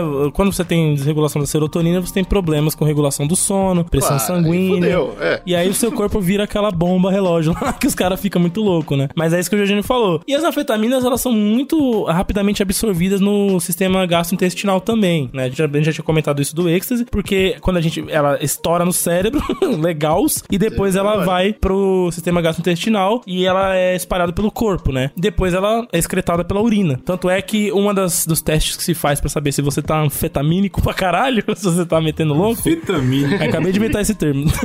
Não, mas é, é científico. Pra saber se, se tu, se tu tá usando com vontade, você vai lá e mija, mija. Aí tem que ver se sua urina, sua urina fica ácida, né? Por conta da, reação, da excreção das Mas aí o cara aminas. mija e bebe? É, não, né? bebe? Tem um profissional na, na Organização Mundial de Saúde que bebe urina. É isso que ele faz. Sommelier Ah, de urina. que sommelier de urina. Sommelier de urina drogada. A gente pode colocar todo o pacote aí das drogas anfetamínicas dentro desse, desse metabolismo, vamos dizer assim, né? Dessa via metabólica. E não foge muito daquilo que a gente falou do êxtase, né? Então, pra gente não ficar se, se repetindo. Mas a metanfetamina, ela também faz isso, só que ela consegue ser um pouco mais agressiva. E aí você tem uns efeitos um pouco mais nocivos, mais semelhantes com o do crack, né? Aquela coisa mais E mais pesada. imediatos também, né? Mais imediato, é. Então, né, a gente falou bem, vamos citar muito Breaking Bad aqui hoje. Breaking Bad mostra bastante o efeito, né, a longo, do uso a longo prazo da metanfetamina. Como se desse um boom, né? Tipo, aumentando e de repente o cara. É, A gente comentou isso do êxtase também, e a parada, o problema da droga realmente não é o momento de alegria. O momento de alegria dessas drogas é todo tranquilo, porque é só prazer mesmo. Só que logo ela te derruba. E aí quando você derruba, você precisa da droga de novo. E é aí que fode você. Essa, essa diferença não é só psicológica. Pô, eu estou eufórico e agora eu tô triste com tu, que a gente comentou no MDMA. Mas também rola o bagulho físico. Por exemplo, pô, tô aqui dirigindo a noite inteira sem problema nenhum. Acabou a droga, eu não consigo abrir os olhos, não consigo andar pra frente sem mais droga. Aí, aí pronto, É. né? Você tá viciado, parabéns. Exato, exato. Dito isso, vamos falar como faz. Só que assim. Por favor. é super importante, né, cara? Só que assim, eu não quero ficar aqui dando aula de química, porque o negócio é o que eu falei, cara. É o que eu falei. Velho, eu não acredito que é difícil. eu não acredito, eu não chatão. acredito. Só que assim, ó, vou dar um exemplo, vou dar um exemplo aqui que Breaking Bad mostra bem. Quando o Pinkman e o Mr. White vão para o CERN lá da, do Poios Hermanos lá, que é o Gus, ele vai, ele vai de fato contratar os, caras pro laboratório principal dele, aquela coisa toda. A série mostra que tem um personagem, que é o Gale, que era um doutor em química orgânica, condecorado, pá, cheio de artigos, aquela coisa toda, acadêmico, foda, que ele monta pro Gus um laboratório de química orgânica nível topster, né? Dando pro Mr. White a condição necessária para que ele faça uma obra-prima lá, que é a metafetamina Blue Meth lá, que é aquela azulzinha. Blue. Então, Blue Crystal. Então, cara, pra, aquela série explica bem. Se você quer um bagulho da- daquele nível, você precisa de um laboratório daquele nível, entendeu? E um profissional, no mínimo, doutor. Exato. doutor diversas vezes. Doutor, doutor. Claro doutor. que depois você vê que o Pinkman, de tanto fazer, aprende. Ah, Só que aí, se né? o É. Pinkman tiver que fazer qualquer mudança naquele processo, ele não sabe, entendeu? Claro. Ele, ele sabe de repetir, ele não sabe, Ele sabe números e conceito. rótulos, né? Números e Exato, rótulos. exato. É um negócio problemático, assim. Os caras normalmente pegam uma receita simplona na internet e replicam lá, tá ligado? Principalmente nessas, nessas sub- nas deep web da vida aí, você pega muito fácil, né? Essas Pô, receitas. é, Vou esperar o, o Slow falar da receita inteira pra eu falar pra você a receita que é feita nas casas de, de metanfetamina americana. E vocês vão ver como é fácil. Então, ó, Tem pó de vidro? Só pra saber. Ah, pode ficar tranquilo, amigão. Não esquenta a cabeça, não. Não, tá bom. Agora. Como eu não fui nesse lado mais underground, Bruno, eu não achei o pó de vidro nos meus artigos, mas o Eugênio deve ter O achado. que, que eu não achei? O que, que eu não achei? É a pergunta. Mas vamos lá, ó, tem duas maneiras de você começar a brincadeira. A primeira é com a própria feniletilamina. Eu encontrei, é meio caro, eu encontrei cápsulas de 250 miligramas, né, pequenininhas, por 44 reais. Eu achei muito... Mas você pode comprar em farmácias de boa? Então, eu encontrei na internet, bicho. Encontrei É, em sites que internet, entregam lá em larga escala. E é importante também lembrar disso, hein, mano? A gente já comentou nos outros podcasts também. Tudo que é difícil encontrar, pode ficar tranquilo que a China vende. E sem É, nenhum é. tipo de, de proteção. Relaxa. Então, assim, um quilo disso aí, 200 conto, né? Eu achei caro. eu sou pobre. Duzentão, assim, tá foda. Mas assim, por quê? Porque não tem um, um alto rendimento, não. Essa que é a merda. É um processo que tem muito subproduto, né?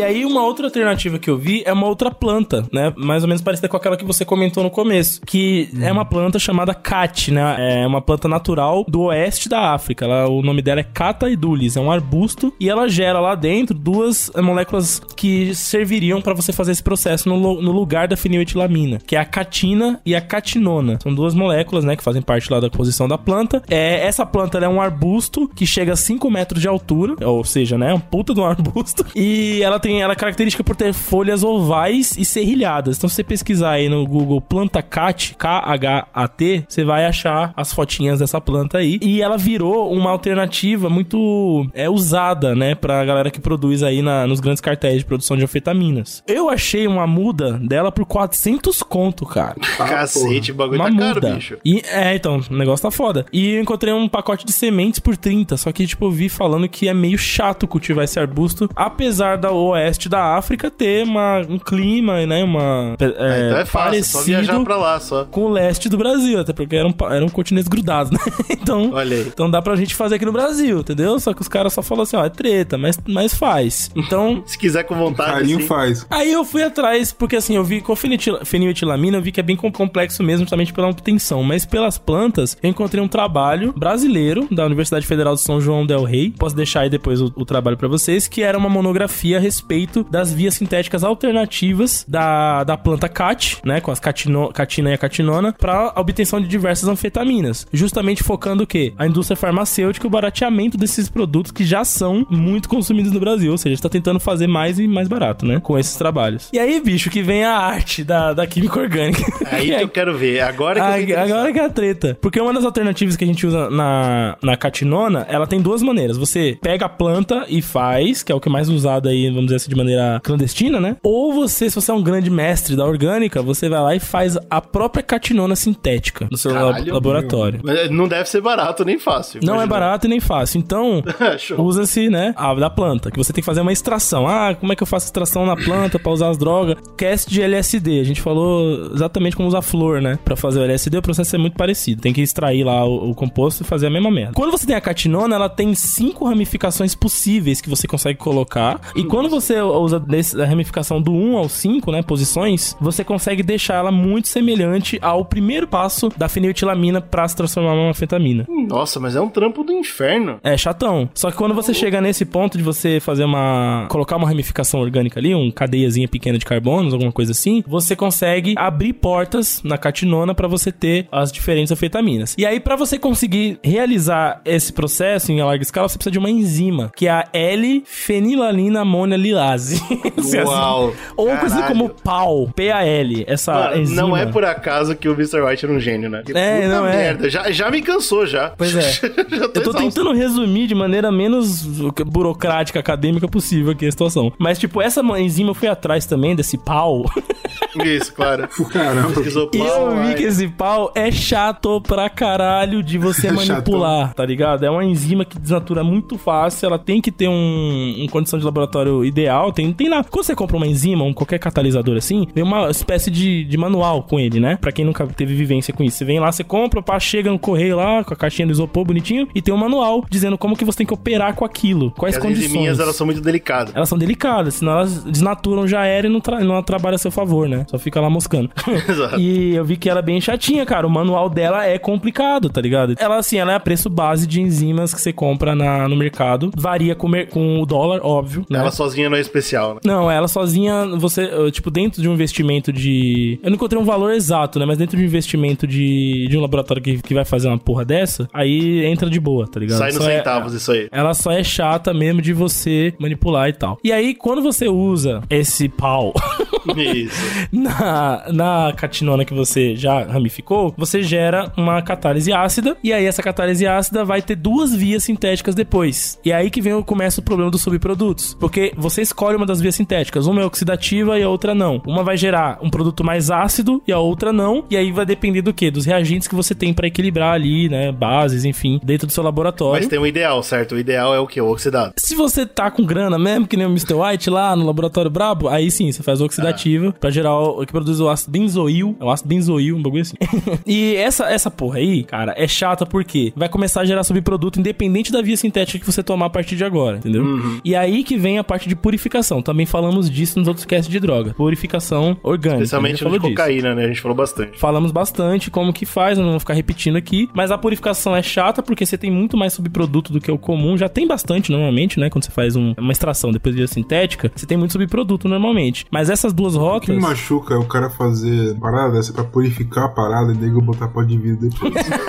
isso, isso é falta de respeito. Mas, cara. mano, isso é, é foda, bicho. É porque. Sensação chata do caralho pra fazer. É muito chato o cara pra depois porra. O corno vem, olha e fala, porra, sabe o que tá faltando aí? Um pó de cu.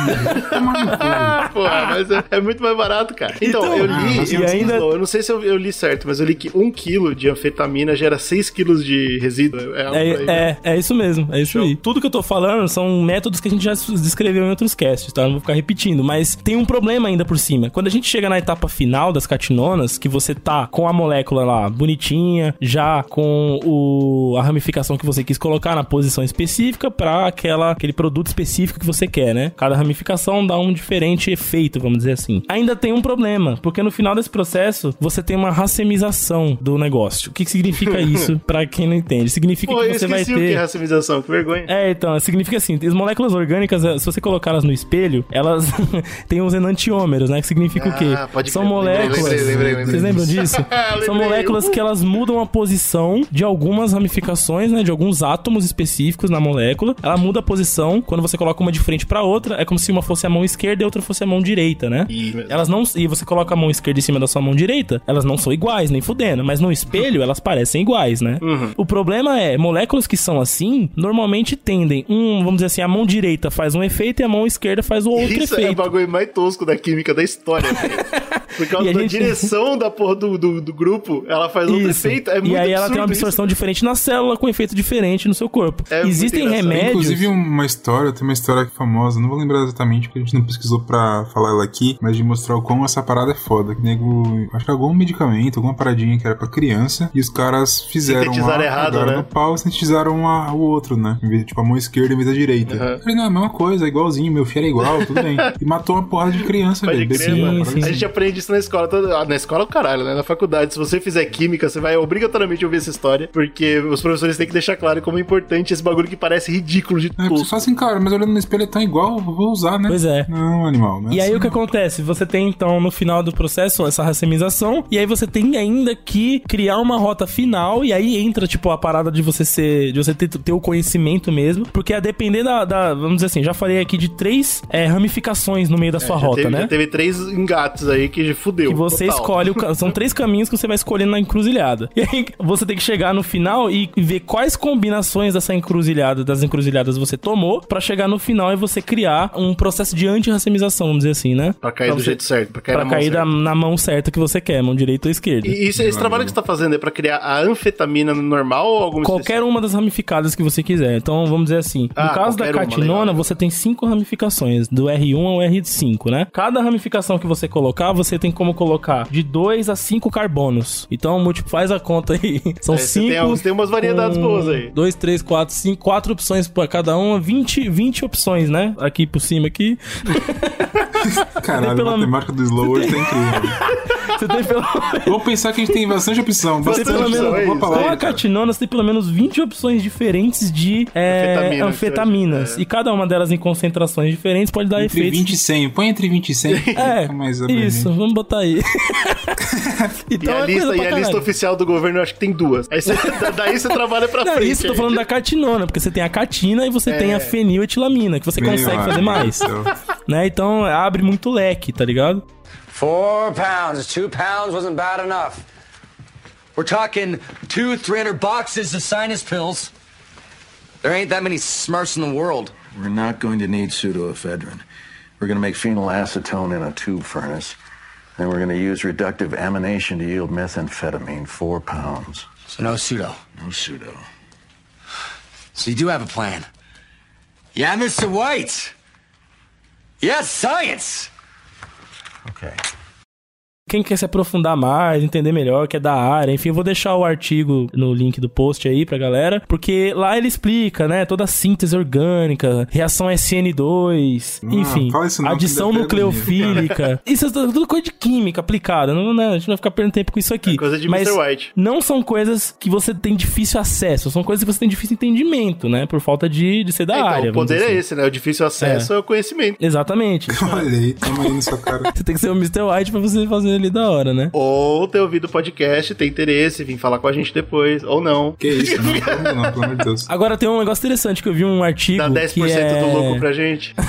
Eu vi um artigo que foi feito na. Parece que na Polônia, que eles falam sobre as catinonas sintéticas, né? Então os caras. Ah, mano, e os ca- o europeu é tão maldito que ele tentou patentear a planta africana, cara. Olha, mas, mas isso não é Ah, mas isso aí, Pô, cara, tá isso aí normal. é esperado, né, Eles inclusive. tentaram, não conseguiram, mas estão na luta, viu? Pra tentar patentear a, a CAT, CAT. Mas então, eles fizeram algumas vias extras aí com a catinona sintética, o que gerou, por coincidência ou não, maior acessibilidade dela nas, nos laboratórios clandestinos. Ah, que loucura. Olha aí, curioso, não? É, foi de 2003. Por conta das- da- da- da- dos grandes mestrões, agora é mais fácil você conseguir catinona sintética, você não precisa plantar, extrair o bagulho da planta, tá ligado? Amém? Você vai lá e compra. Não, parece que piorou, famoso. É, eu tentei achar na internet pra comprar isso aí, não achei por meios easy, tá ligado?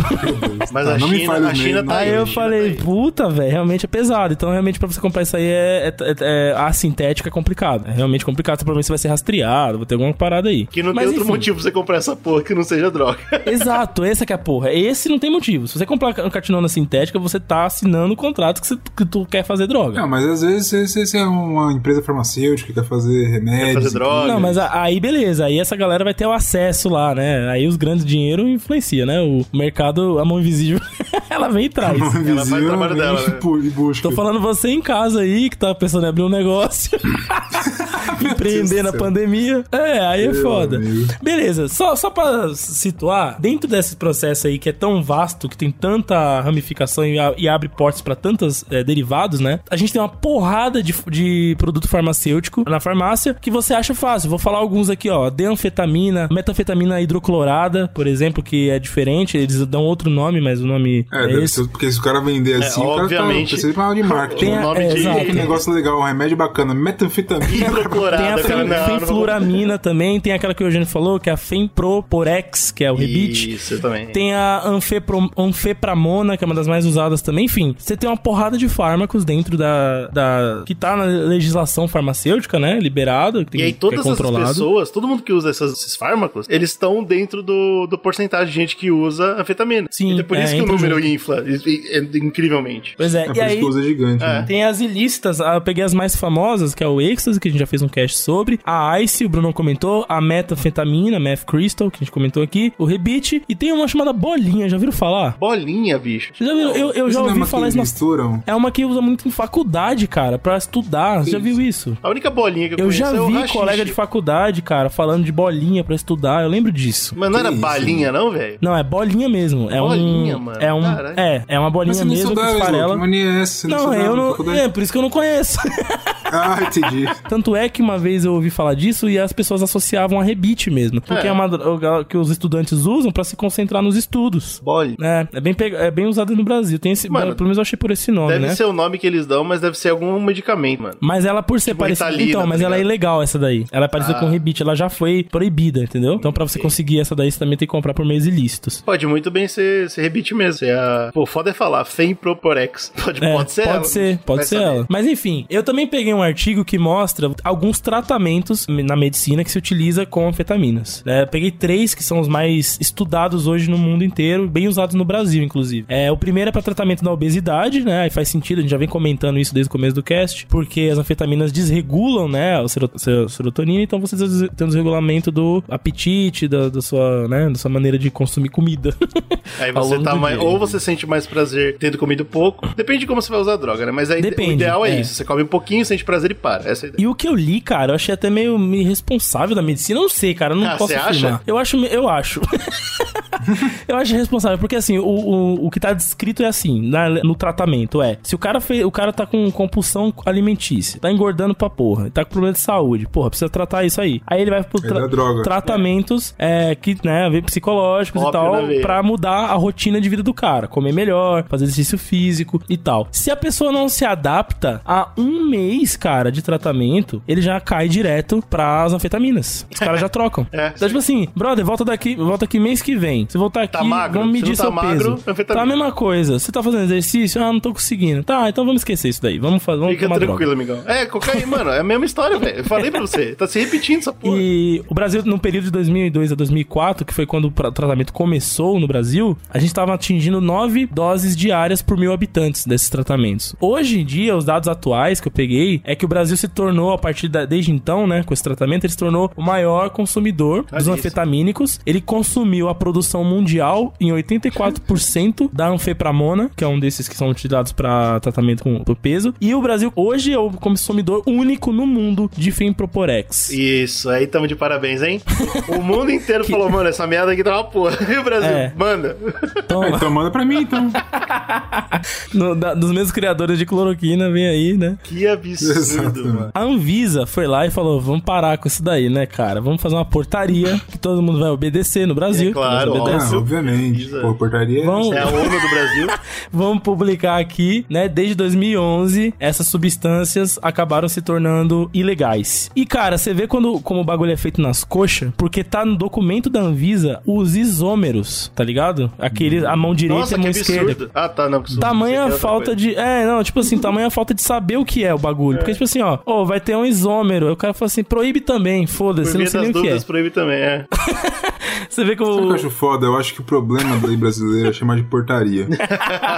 Porque Se não portaria fosse você isso, assim, o cara boa. fechou a porta, mas e a janela? Entendeu? É isso que o nego não pega. a verdade. mensagem tá ali, então o cara. Já tá- você fala já assim, tá ah, portaria subentendido, proibiu. né? Você fala assim, não, então pode fazer, é só você ir por outro caminho, não pode ir pela porta. A, a fita é, tudo, tudo nesse mundo é legal, contanto que a polícia não esteja perto. Exato. Então nem É, esquenta. Manda bala aí, faz essa. Aí hoje é proibido a anfepramona, a- o Femproporex, Manzidol, que eu nem. É outro aí qualquer. E aí eles colocaram os- todos os sais sais isômeros derivados de qualquer um desses aí. Porra, tá bom. sais, bicho.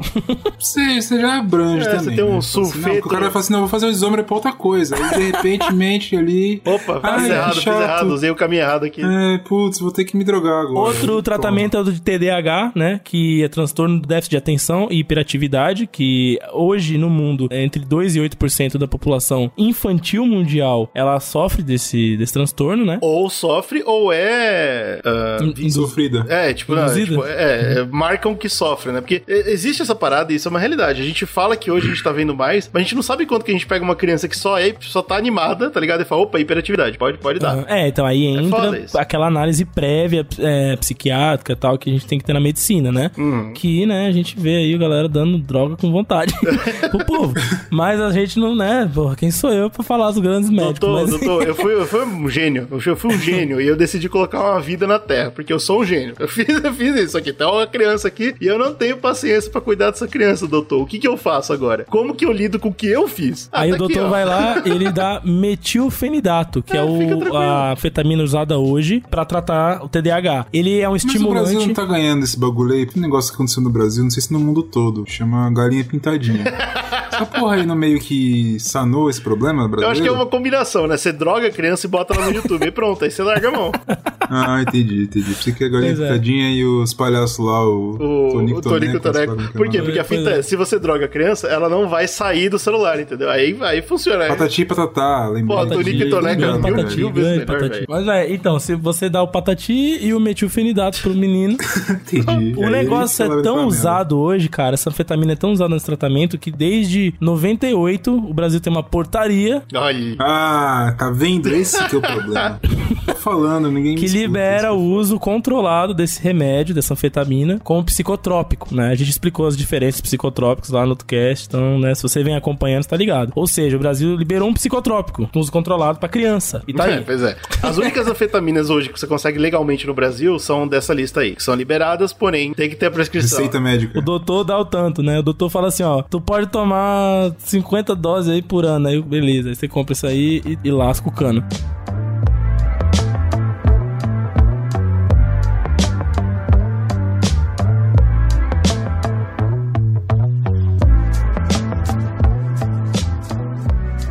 Eu vi que outro tratamento que é usado bastante, que é mais recente, né? É o tratamento de narcolepsia, que é um distúrbio crônico do sono, que a pessoa fica com sono durante o dia, né? Ela não dorme bem e passa o dia inteiro com sono, não consegue produzir, né? Muita gente sofre disso, principalmente por conta de excesso de estresse, é, desregulação lá adivinha do que? Da serotonina, Essa isso tipo de coisa. bem, Porque eu vi que 2004 foi quando a Food and Drug Administration lá dos Estados Unidos liberou esse tratamento e aqui no Brasil ele chegou agora, mais recentemente. É, nos últimos 10 anos, o Brasil não tem legislação ainda, ele só trouxe, claro. né? Então ele Ih, não tá mano, disponível de A maneira... Anvisa, a Anvisa demora uns 5 anos, velho. Toda vez que sai algo novo, depois de uns 5 anos a Anvisa, opa, existe, é? e É, aí vai existe, dar lei errada. Tem que deixar os o povo viciar primeiro. Se você pesquisar hoje, não vai estar escrito que não é disponível no Brasil, mas é, é disponível. E aí, só pra fechar, a gente também já falou no, no de êxtase, eu acho que dá pra gente meio que linkar, né, os efeitos crônicos, né, de uma pessoa que tá viciada, que tem um uso, não necessariamente de vício químico, mas uso recorrente de tratamentos de anfetamínicos, é fadiga, depressão, pode causar, porque tem um desregulamento da, da serotonina no cérebro, náusea, crise de pânico, ansiedades, insônia, psicose, perda de peso e irritabilidade. Então, Psicologicamente, boa. você nunca mais vai Só ficar ba- feliz com nada. É, acaba com, É. o seu jeito de viver. E fisicamente, o seu corpo não vai mais ter impulso. Então, você, os seus músculos vão atrofiar,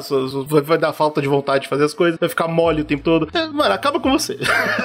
Eu acho que o GG usou uma palavra aí que vai fazer o povo não usar. É ficar mole o tempo todo. É, fica mole. É real essa fita, é real. Você pensa aí duas vezes. Apesar de que o bagulho é tão incrível que quando você usa droga, você já tá com prazer, você não tem vontade de transar. Então, pega aí. De vez em quando você nem precisa. Bom, sobre a popularidade da parada, é que metanfetamina hoje é o problema maior da América do Norte. É, se você pesquisar sobre anfetamina e tal, se você vê o que cai é, da, da sua pesquisa lá nos Estados Unidos, é sempre isso, mano. Ah, os problemas da metanfetamina. Pô, no meu bairro tem um, um laboratório de metanfetamina, o que eu faço? Cara, olha que louco, né? O Brasil ele é o mai- o maior consumidor de anfetamina e Estados Unidos de metanfetamina. Só que o Brasil, de né? maneira legal, Legal aspas. né? liberada, né? Tipo, pro, na, farmácia. A gente só não usa meta, a gente usa todas as outras. eles é. usam a meta. Só que eles também meta. usam as outras outras, né? Essa é a parada. Então, o que, Uhum. que eu encontrei lá? Que, bom, óbvio, né? Dados antigos, infelizmente. Eu encontrei que de 2008, tá, em 2008, era produzido 500 toneladas de metanfetamina por ano nos Estados Unidos. Então, isso é 2008, é 20 anos atrás. Então, você imagina que agora já tá o o triplo, isso aí, quadro, Quádruplo. provavelmente. E lá, em usuários ativos, ele já tem um milhão de usuários. Isso é um dado mais recente. Um milhão de usuários ativos de metanfetamina lá é engraçado, porque a gente aqui tem um milhão de usuários ativos de crack.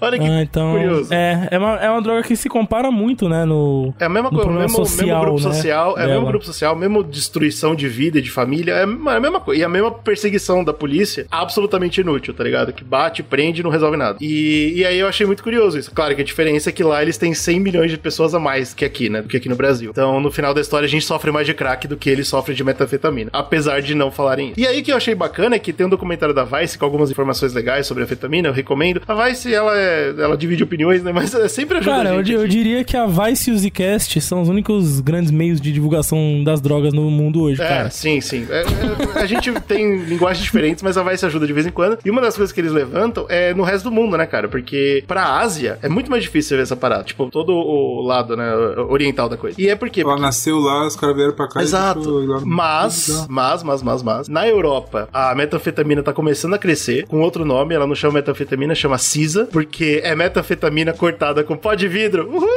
Ih, Meu Deus do céu. E esse daí foi mais genial que todos, que ele cortou com um pó de vidro e mudou o nome ainda. É, pois é. um marqueteiro. Metanfetamina- Chamou Caesar, isso, né, parece cara? Caesar, de tesoura pra te cortar e matar você também. Pegou? O bagulho é incrível. E pro Brunão, lado- o pó de vidro voltou, cara. Voltou com que tudo, saudade. cara. Aí tem cocaína, tem resíduos químicos. É uma, é uma coisa nojenta. É que nem o crack. É exatamente igual o crack. Olha que louco, os caras usam anfetamina pra cortar cocaína e depois usam cocaína pra cortar anfetamina. Então, os caras. é, Mano, sabe demais, que é né, cara? É eu acho que eles encontram traços de cocaína nessa porra, porque tudo é feito no mesmo laboratório, velho. É uma É, mas bagunça do é, cacete. isso você Acho pode que o cara que tá enrolando a droga, ele É, tá cheirando não tá nem Isso você aí. pode ter certeza, tudo. maluco.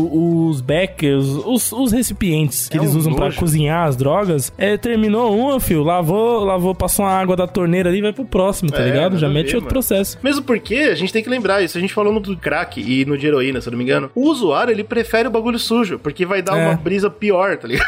Ele quer se ele- arregaçar, né, mano? Exato. Então, tipo, porra. pra eles não faz. Não, não tem sentido limpar o seu laboratório. É, é bobo. Você perde cliente. Ah, na CISA, então tem a CISA na Europa. E pro lado mais ali do. Mais ainda no Oriente, então, de Tailândia, essa parada assim, rola a IABA. Então, tipo, ela foi mudando de nome conforme ela foi indo pro, pro Oriente. Porque lá no Oriente tem um. É muito mais pesada essa parada. Tipo, eles falam, ô, metanfetamina não, hein? Aí mudaram o nome e. E agora tá liberado. Marketing é a alma do negócio mesmo, né? Seguiu cara? daí. É, mano, é isso. Não precisa ter, um produto bom, é só você saber como você comunica aí com a população. Exatamente. Isso, é anfetam- isso são as metanfetaminas. As anfetaminas, elas, né, como são mais legais e tal, elas têm um cenário um pouco diferente. O que eu encontrei é que 12% da população americana já usou, mais de 10% de todo, todo americano já usou alguma anfetamina. E isso é, é- é óbvio, né? Pensando que tá em todos os remédios, Aham. faz sentido. E Então- 2,5%. então, dois- pode você, achou, você achou baixo até, né? Que é Não, achei pouco. 2,5% Perto, perto do Brasil, achei pouco. usa desde criança, né? É, então, é, é pô, tipo. 2,5% né? em criança, 12% em adulto. usa desde criança e 12% os adultos que já cresceram e começaram a usar, né? Mas, e, e os dados no Brasil são muito, muito antigos. Eu encontrei coisa de 2003, tá ligado? Que eu achei Uhum. tipo, é, tem- fraco. é, o que significa isso? Que desde 2000, mais ou menos 2010, quando alguns tratamentos iniciaram, de, de lá pra cá a gente parou de, De contabilizar isso. Dados sobre essas drogas no nosso país. Então, a gente tem pelo menos 10 anos aí de atraso com o uso, né? Com, É com a porque como população. não é metanfetamina e não é o pobre que tá usando, a gente que se, decidiu ignorar, tá ligado? Ah, foda-se, anfetamina tá tudo bem, tá ligado? Aliás, eu vi que essa semana eu vi que um censo brasileiro, é, sabe os censos que fazem no Brasil, justamente para ter informações gerais da população, o desse ano foi ignorado. O governo federal falou: ó, não vamos fazer esse ano não. Show de bola. esse ano eu não quero saber nada sobre o povo. Foda-se, eu quero não vou saber gastar como dinheiro com isso aí não. E é isso. E aí Só esse agora. ano só, né, Lucas? Não quero saber nada, engraçado. Ah, curiosíssimo, E aí parece que estão, não sei se é o STF ou é, ou, enfim, a AGU, alguma coisa tá recorrendo aí pra que tenha, porque é meio que, mano, Pô, é meio que obrigatório, legal, né? né, velho? Seria Você legal. sabe o que tá acontecendo se eu for. Pô, tem 200 mil pessoas, 200 milhões de Ai, pessoas. meu no amigo, o Brasil ele tá incrível mesmo, cara.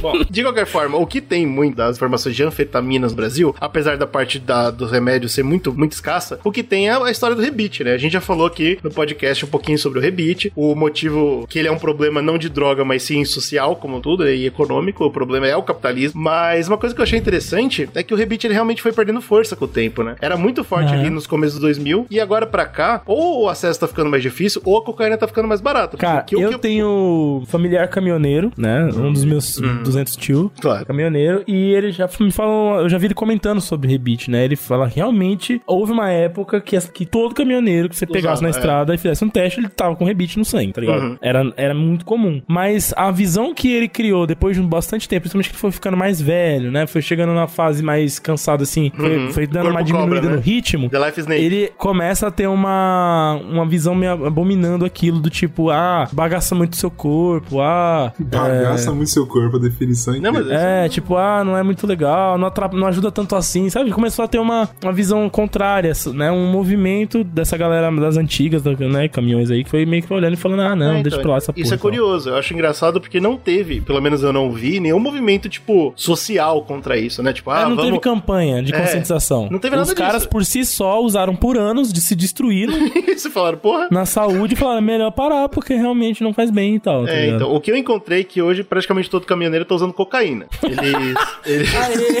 é, eu não sei se isso é uma boa Puta lição. se- Aí, quando a gente começa a dar uma ponta de esperança, vem o quê? Toma, na É, sua eu não sei cara. se essa lição é positiva ou Puta negativa. Mas eles de fato que deram uma largada no rebite. Eu acho que é por causa de fácil acesso. Acho que cocaína é mais fácil de acessar. Acho que, Cara, eu acho, acho que, é eles também. tomam um cafezinho preto, cara. Tá?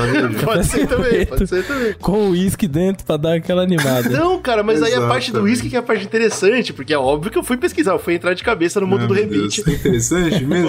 Pô, eu fui entrar de cabeça pra entender essa fita, cara. E a parada do rebite e das anfetaminas é que pra você usar como droga, ela- elas não são, tipo, ideais sozinhas, tá ligado? Tipo, a, a anfetamina, a metanfetamina é, é fodida, mas as Peraí, você tá anfetaminas falando no de geral, maneira recreativa? Recreativa, ou... pra você dar aquele grau, pra você Ah, dar aquele tá. grau, não é legal, tá aham. ligado? Tipo, sozinha ela, ela tem um efeito ok, bacana, é o que o cara falou, pô, nem faz tanta diferença. Agora, se você dá aquela empurrada pra frente com uma, uma- um pozinho ou com álcool, aí o bagulho estoura e fica legal pra caralho. Em pozinho de A gente comentou tá? isso no, no Ecstasy, né? que Exato, os mesma caras. É, tem o bagulho da água, né? Que a gente explicou. Uhum. E também o negócio de você usar dentro, você pega as balas de Ecstasy e joga dentro de bebida alcoólica, né? Deixa ela Isso. dissolver lá e tomar junto. E né? é isso no- que, que os caminhoneiros fazem pra, pra, tipo, pra pelo menos dar sentir o efeito da droga. Então usavam com muito álcool, que tomava cachaça Ó, e, e a... Eu queria marcar um ponto rebite. aqui no cast que a gente não tá demonizando nem escrotizando a classe dos caminhoneiros. Mano, claro tá? que não, a gente deixou claro é porque é uma parcela da população que a gente consegue ter essa visão, né? Que a gente que acabou meio que virando uma cultura popular sobre isso e que é muito falta do governo do Brasil da gente ter informações sobre essas camadas da Não, mas não só tá isso, usando, mas é a né? falta de cuidado com esse pessoal. E os caras estão mantendo o Brasil tudo, funcionando e a gente tá Uhum. cagando pros caras, fazendo eles trabalharem 12 horas seguidas no-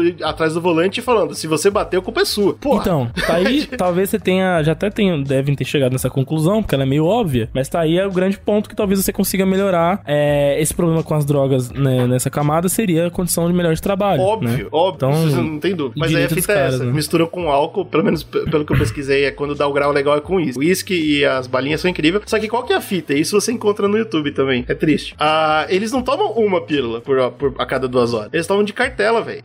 Então, Vamos lá, 5, 6 agora. Aí quando bater, sei lá, eu tiver rodado 200 km, eu tomo mais 5 ou 6. Aí eu vou embora. Uhum. E o bagulho, velho, é, é violento, é violento. É foda, E velho, mas foda. pra- isso, isso eu tô falando, né, do rebite, porque é mais como droga e a gente tem um pouco mais de informação. Agora, como medicamento, a única coisa que eu encontrei que faz sentido e pelo menos pinta muito bem o nosso uso de anfetaminas é que a venda dos medicamentos, que a gente já falou e que eu vou repetir de novo aqui, ah, os medicamentos para transtorno de atenção e para medicação, tem aumentado 20%, aliás, aumenta 20% por ano desde 2013. Eita porra. Então, tipo, é é uma indústria que faz muito dinheiro. Não dá pra explicar Uhum. pra vocês o quanto dinheiro faz, porque a cada ano sobe 20%. Isso não parou de vê, né? 2020 pra 2021. Inclusive, A gente tem tipos de anfetaminas que só o Brasil consome, de tanto que consome. De velho. tudo que consome, cara. Os caras produzem pra gente. bagulho, tipo, a gente fala de caminhoneiro porque virou um bagulho cultural É, mesmo. exato. Então, né, não vira cultural à toa, né? Usando legal Uhum. aí. Mas uma que vem bastante, eu não sei se vai ter impacto, geralmente são pessoas que têm mais dinheiro, é geralmente pessoas que estudam, né? Igual o Slow falou, que Opa. usam pra conseguir ter atenção e estudar por muitas horas a fio, seja pra vestibulares ou concurso, essas paradinhas e tal. Tem... Então, essa moda tá vindo agora. Lá nos Estados Unidos isso é normal. Tipo, estudante usa, ponto final, pra fazer prova. Tipo, o que a gente sofre aqui, eu sei que nós três sofremos bastante, de no dia anterior da prova não ter estudado, não tava preparado e tal. Lá é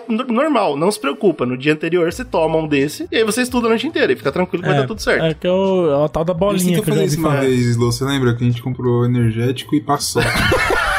Deu ruim, Passou maluco. mal. É, não foi bom. não. A gente tomou uma garrafa de energético, comeu uma caixa de paçoca e passou mal a noite inteira. Não estudou porra nenhuma. É aí que entra a Qual foi a lógica também dessa combinação, né, cara? É porque a gente não conhecia a bolinha. A bolinha, Ah, exato. entendi. Mas a fita é essa, cara. E aí, isso que o Bruno falou. A gente fala de, de, de caminhoneiro, mas esse 20% que aumenta por ano não é dos caminhoneiros. É dos estudantes, é da galera que, que trampa de terno e fala, pô, preciso de um remedinho pra Exato. ficar acordado. É essa Que é galera que, tá isso usando que tá de verdade. faltando o governo olhar e tentar entender. Exato. E a gente ter dados sobre isso e tentar, né, tipo, minimizar, enfim, trabalhar em cima desses dados. A gente não tem, a gente só não tem. Então, quando a Ritalina é bem indicada, ela e outros medicamentos do mesmo tipo, realmente acontece uma mudança no comportamento dessas pessoas que sofrem de, desse tipo de transtorno. O que existe hoje é um exagero na prescrição. Porque qualquer criança que começa a dar um pouquinho mais de trabalho na escola, vai, a mãe é chamada, leva para o médico, o médico di- diagnostica o transtorno de atenção e de, de- de atenção e, e- e aí já sai receitando Ritalina e nós temos esses remédios têm efeitos colaterais. Eh, os estudantes sempre usaram substâncias desse tipo. Eu, quando era estudante, usei também porque você tinha que tinha exame, então tinha que estudar até tarde, ficava com sono, não conseguia aprender, tomava e aí passa, ficava agitadão e- e podia passar a noite inteira acordado. E depois, no dia seguinte, estava morto, acabado, porque quando terminava o efeito, a gente ficava muito derrubado. O que, que acontece na, na Ásia que eu comentei lá é difícil de ver, né? Porque alguns países específicos, por exemplo, Japão e Coreia, que são dois enormes ali da Ásia, proibiram total. A China não conseguiu informação porque a China não fala com a gente. Mas o ponto é, Claro. boa parte da Europa tá começando a aderir a essa parada. Então é por isso que é cada vez mais difícil. E agora quem tá entrando é a metanfetamina, que ela já vem como droga mesmo, no mercado E negro. ela é e ilegal, né? É. E aí você abre porta pro mercado negro. Já tá sentido. liberado, tipo, é, é mais fácil de entrar algo ilegal do que, por exemplo, um Aderal, por exemplo. Mas aí que entra os Estados Unidos e o Brasil e aqui nossas Américas, que por que, que não proíbe, cara? Por que, que é só substância controlada? Porque a indústria tá fazendo uma fortuna. Como eu comentei agora, não para de crescer a procura e assim não para de crescer o preço. E eles têm alguns grandes ah, líderes, assim, de marca. Marca mesmo, como se fosse carro, tá ligado? Nos Estados Unidos é o Aderal. Aderal é a anfetamina que você quer usar. E o Aderal é interessante que ele é uma mistura de anfetaminas, ele não é uma ou outra. E ele tem efeito automático. Eu vou explicar porque eu tô falando isso, tá? Mas o Aderal é isso, várias anfetaminas, a galera usa pra caramba. O único dado que eu encontrei foi de 2019, logo antes da pandemia, que era 30% dos estudantes de universidade já tinham usado. É, bastante. E aqui no Brasil a gente tinha a Ritalina. A Ritalina, ela, ela é um derivado, né, de anfetamina, mas ela também tinha esse efeito imediato que eu tô falando. Ah, e ela era, mano, sucesso, assim, que eu tenho certeza que todo mundo já ouviu falar de Ritalina, né? Pô, a gente tem uma Sim, artista sim. incrível que tem um nome baseado nela, Ritalina. Não, Isso. mentira. Não, Legal. Caralho, tu tomou o lugar do Brunão hoje, né, Bicho, cara? eu, Tá eu pesquisei pra saber se era. Você, você nunca parou pra pensar nisso? Não, cara. Engraçado. É, então, não não, é. ver, não né? é. A Rita. Eu pesquisei uma vez pra ver se ela era parente do Bruce Lee. Uau, é, então, ela é da família isso ali também, mesmo. também, você também tá de Não é por parabéns, causa da? Ritalina, mas independente. te- Tinha a Ritalina que era gigante e agora tem o Vinvance, mano. Vinvance é da vez. É o Aderal brasileiro, basicamente. Toda criança rica usa, todos os pais de criança rica usam. Todo mundo adora essa porra. E Isso é, aí- caro é o isso e floral. Exatamente. É uma gota de floral e uma E pílula de pô, Vamos vambora. embora, viver a vida. Vamos Só que a parada do Venvance é que ele tem toda uma propaganda pró-vida interessantíssima. Que ele fala, pô, Hum. Venvance não, não vicia. Venvance não é droga. Por quê? Porque ele é uma, é uma lisdexanfetamina. Ele tem que ser metabolizado antes de virar dexanfetamina. Ah. Então você toma ele não dá efeito nenhum. Aí ele cai no seu, seu sistema, vai pro seu fígado, lá ele é metabolizado e aí ele vira anfetamina. E aí o que eles estão é dizendo é, ligado. como demora duas horas pra cair o efeito, não tem como viciar. Não é droga. Entendeu? Essa é a ideia do cara. E é isso que eles estão vendendo aí. E tá estourando, Caceta, né? Tá, Legal. tá no mundo. Dura por umas 10 horas o efeito Venvance e tem os efeitos que a gente tá falando aqui. Deixa você acordadão, tira sua fome, essas paradas assim. Vocês percebem que grande parte disso que a gente tá dando pras, que a sociedade tá dando pras crianças é porque os pais não querem olhar pras crianças É claro, saber- é óbvio. E, e cuidar. É pra Mínimo. deixar a porra da criança Você viu lá. aquela parada que um tempo atrás estavam dando é, água sanitária, né? Meu Deus. Pra Não, crianças isso- com autismo? Vocês viram essa história? Uau. Porque- qual que é a lógica? Isso daí Então, não é pra matar? É, exato. Tinha uma parada, então, tinha uma parada que era, eu não sei se é religiosa ou se era dessas galera good vibes de natureza. Eu sei que a vibe era, parem de dar remédios da farmácia pros seus filhos com autismo. Bem água sanitária. Façam, façam, então, era um tratamento com, não é água sanitária propriamente, mas é a mesma coisa, né, que é o cloro, que é o hipoclorito lá, em doses é, menores, né, diluído em água, e as crianças bebiam. O que que acontece? Morria, né? Aquilo corrói o esôfago da criança e ela Delícia. Começa a regurgitar pedaços do esôfago pra fora. Ah, que bom, legal. E aí quando ela regurgitava aquele negócio pra fora meio, meio esquisito, meio gosmento e Tá tal, tirando os demônios do corpo. isso, aí eles falavam que aquilo era o mal do autismo sendo expurgado do corpo da criança. E isso pegou Deve ser, não, faz sentido pra caramba. por algum São motivo, gênio. né, maluco, Um que aí sociedade... deve ganhar o Nobel. Nobel Cara, é da- absurdo, cara. Eu vi isso na paz. TV há um, há um tempo atrás aí. um- no máximo dois anos atrás tava É, rolando eu já isso. tava chateado É. antes, hein, mano. Agora você acabou comigo, velho. Eu rolava nos, nos WhatsApp da vida, né, cara? Tipo, essas informações. Um monte de pai que não, não tem paciência de olhar pro filho, de, de cuidar da criança, Uhum. começou a aderir a esse monte de, de tratamento aí que vai surgindo. Eles vão pegando as drogas e vão enfiando nos filhos, velho. E aí foda-se, tá Tempo ligado? atrás também, Slow, os caras davam cocaína também. Não, não, mas porra. É, tá um é muito Qual diferente do outro. O, o, o, o, o, mal, o ser humano médio é assim, né? Ele quer ter, ele tem, tem que ter o filho e ele tem, não aguenta, ele quer se livrar da criança, né, mano? Inferno, bicho. Mano, mas esse bagulho E aí é isso. da criança vomitando esôfago me deixou chateado. Depois vocês pesquisem essa história Não, aí. Eu vou, nem não, não, fudendo eu vou pesquisar. A merda, Tá bicho. Bom, é, né, independente disso aí, o negócio da, da proibição, por que, que não é proibido no Brasil, né? Pelo menos, o que pode? Ah, existe primeiro a pressão das farmacêuticas. As farmacêuticas ganham muito dinheiro com essa droga, como eu comentei, e é a mesma coisa. E isso me deixa um pouco preocupado. Aí, tudo bem, eu vou colocar o meu chapéu de, de folha de alumínio aqui, vocês falam o que vocês quiserem. Mas eu acho que a, a indústria farmacêutica não tem interesse em, por exemplo, curar ansiedade ou depressão. Porque eles ganham muito dinheiro com o tratamento. E é a mesma coisa Uhum. Isso- do câncer isso- pra mim, tá ligado? Certo. Você vendo os números, faz sentido. Não tem porque eles descobriram uma cura pra isso. Eles estão ganhando muito dinheiro. E aí tem essa pressão, por um lado, e tem outra pressão contra o governo também, de proibir ó, ó, as anfetaminas, que é dos usuários, cara. Não dos viciados, ma- mas a maioria sim. Mas é por quê? Porque a galera que sente, por exemplo, déficit de atenção muito forte, não consegue viver a vida sem o vingança, por exemplo. Então, tipo, eles, eles falam, mano, se você proibir essa porra, eu vou, eu não vou conseguir viver. não tem condições, tá ligado? E, tipo, pais de crianças que têm problema e tal, e conseguem focar com esse remédio. Então tem um- uma, uma pressão muito grande no governo pra continuar a droga rolando, tá ligado? Então tem essa parada em 2010, eu vi que teve uma lei que tentou passar proibindo, e não passou, óbvio. E aí, o- e o engraçado é que no projeto de lei, eu, eu achei o projeto, tava escrito que quem usa principalmente são caminhoneiros e estudantes. E isso me chamou a atenção porque quer dizer que dentro do governo eles sabem que é usado errado, eles sabem por quem é usado, e foda-se, segue em frente. Ah, mas até então acho que tem que proibir mesmo, não, velho. Não, então, é, Se tem um uso que é bem feito, eles têm que fazer o, sei lá, tipo, a A vigilância bem conscientização, feita. que é o que a gente fala aqui no Zcast. Conscientização é a melhor É. coisa. Não existe. É usado errado, especialmente pras crianças. Então, mano, é, é muito bizarro essa, essa parada aí. Eu sei que o que passou, o que passou de lei mesmo, foi o novo código de trânsito. Eu sei porque a gente conversou aqui, eu e o Brunão, falou: olha só que legal, não mudou nada pra gente. porque a gente não dirige mesmo.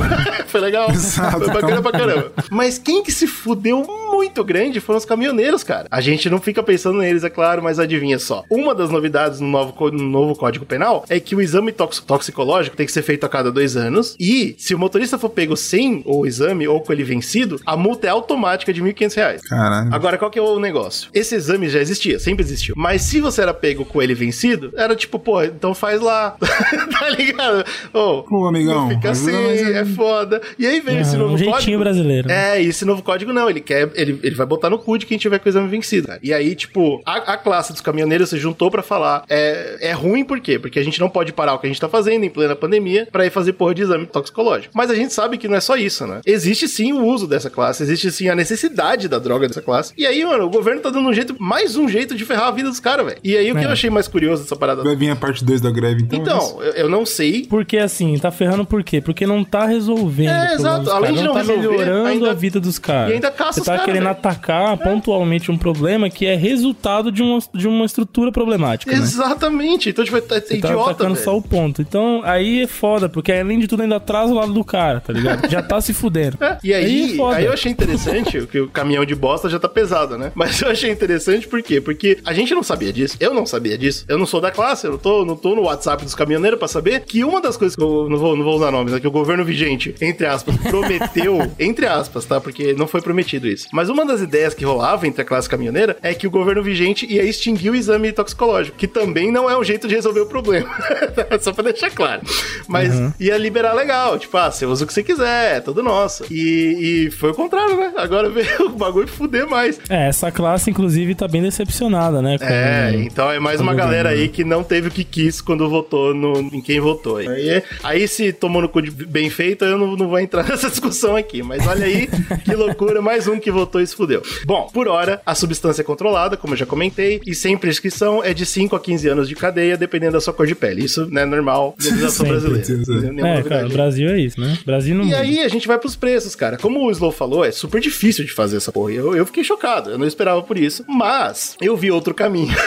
que vocês também podem achar legal ou não. Que é como o pessoal dos laboratórios ah, fazem, os laboratórios americanos ali. E o que eles Eita. fazem é um método chamado shake and bake. Que ao invés de Hum. fazer tudo isso que o Slow fez, eles misturam algumas coisinhas, balançam e soltam aquela merda lá e deixa secar. E parabéns, você tem metanfetamina. Shake and bake. Você só balança e, você tá, e tá feito. De- de- deixa, eu- deixa eu chutar. Eles devem comprar um monte de coisa com anfetamina. Exatamente. É normalmente remédio de fome ou de, do problema cardiovascular. Olha aí. Entendi. Então, em vez de fazer uma síntese da, Não, da molécula lá, do feniletilamina ou da, da, da planta, né? Eles pegam remédio que já estão com as ramificações feitas Já da- das anfetaminas. pré-preparadas, Mas será que... É uma pergunta boba. Pergunta que... vou fazer uma pergunta ingênua. Vou fazer uma pergunta ingênua. Muitos... Eles, pelo menos, pensam na, em qual ramificação eles estão comprando ou eles só misturam um monte? Ô, amigão. Ah, Slow, aí você também fica Amigão, eu vou, eu vou né? É, repetir. não, eu sei, Eu vou repetir. Pensa né? É assim, remédio Slow, pra fome. Foda-se, irmão. Qual é porra? Eles não estão preocupados com o que tem dentro. É remédio pra fome e remédio pra problema cardiovascular. Esses dois remédios, você pega eles. Se a gente misturar e balançar, você fica O que doidão. tem dentro não importa, exato. Aí mistura isso Tá, com tá, legal, legal, acetona, com ácido clorídrico, com lítio. Legal. Ó, lítio é... Ajuda, viu? Lítio ajuda no cérebro, viu? Ajuda, a entrar no ajuda a cérebro. matar com rápido. iodo, Com fósforo, Arregaçar. com tolueno e com água. É... Tolueno? Tolueno. Mistura tudo isso nos potes, balança os potes pra cacete, espera decantar e cristaliza essa porra. Parabéns, tem metanfetamina. É o jeito bem mais rápido. Meu amigo, junto vem o câncer, né, cara? Ah, vá. E, e é estupidamente química mais bem barato. aplicada. Esse é o tipo, É. estupidamente mais bem, muito mais barato. Esse é o Jesse Pinkman, né? Esse é, É. o Jesse Pinkman. Então você tem essa opção, que aí você vai ter a metanfetamina, e a gente vai falar sobre o preço dela já já, mas você tem a opção da anfetamina. Aqui no Brasil, pelo, pelo que eu entendi, a Ritalina e o Venvance, eles mais ou menos têm o mesmo preço. A Ritalina já tá caindo de uso, mas ainda vende bastante, e é 30 comprimidos desses por 300 reais. É bem caro. É caro o suficiente pra você falar que, pô, não dá pra um motorista, um caminhoneiro comprar um bagulho desse. É, e tem que tomar de monte, né? Igual tomar- o amendoim. É, e tem que tomar um amendoim pra dar aquele efeito legal. Então, Pela quantidade que você tem que tomar, então tá muito mais barato usar o êxtase, Tá que é um outro barato. derivado anfetamínico, né? e, e com certeza vai dar brisa. Pelo menos vai ser divertida a viagem, tá ligado? Tem esse, tem esse lado. Viagem pro inferno. E aí o que eu encontrei do Femproprorex, que tá mais difícil de encontrar e é só do Paraguai e tal, é uma merda, é um pouco mais barato. Os 30 comprimidos que você pagaria 300 reais, você paga tipo até 150. Caralho, mas é caro, hein, bicho? É caro, mano. É, ainda continua caro pra cacete, mas já, já é mais acessível, né? Metade do preço. E aí tem a metanfetamina, que aqui no Brasil não tá estourando tanto, eu acho que realmente o êxtase acaba tomando lugar. Mas nos E a Estados gente Unidos, até falou sobre isso que na heroína aconteceu, tentarem trazer pro Brasil e não rolou. não rolou, né? E tentaram trazer já pro Brasil também a metanfetamina, não rolou também, cara. Não foi um bagulho. E dessa vez não tem a ver com o bagulho da agulha, né? Porque a heroína era o bagulho da agulha. O brasileiro não gosta da agulha. É, não sei porquê, foi realmente cultural, velho. A gente não quis. E não rolou, a metanfetamina não entrou no Brasil, não. Não, não foi. É que o jeito de você usar metanfetamina, que é queimar aquela merda e, fumar os. Lembra muito crack, né, mano? E a gente já tem esse Exato. bagulho do crack que é foda e tal. Não sei, não sei qual é. É, talvez O mercado tá esse saturado pelo crack já. né? já tem o mercado tá, Acho que tá- entra tá muito nesse difícil. bagulho da mão invisível, que é o seguinte: o cara, pra trazer pra cá, ele tem que dar um- ele tem que fazer um investimento. Ele tá trazendo um bagulho de fora, certo? Uhum. Um negócio que não é feito aqui. Ou ele vai ter que investir no laboratório aqui, ou ele vai ter que trazer de fora. Aí ele tem que gastar uma grana maiorzinha pra distribuir, pra fazer valer. Pra conquistar um. aqui já é mais fácil, mano. Você fazer É. uma empresa que já tem um Pra conquistar o mercado ainda, né? Pra criar o consumidor. Ou rolê, seja, vai ter uma grana que é desnecessária, já que ele pode pegar essa grana e comprar tudo de crack, muito mais crack, e vender do mesmo jeito, né, cara? Exatamente. É melhor usar a, droga do local, né? Mas então vamos voltar para os Estados Unidos pra discutir um pouco de preço, tá? Porque a parada do preço Por que é isso, legal. por exemplo, que a Dori Guaraná não estoura nos Estados Unidos. Tá aí, só pode ser por isso, só pode ser por isso, eu concordo. pra mim, foi a análise perfeita, não tem o que discutir daí.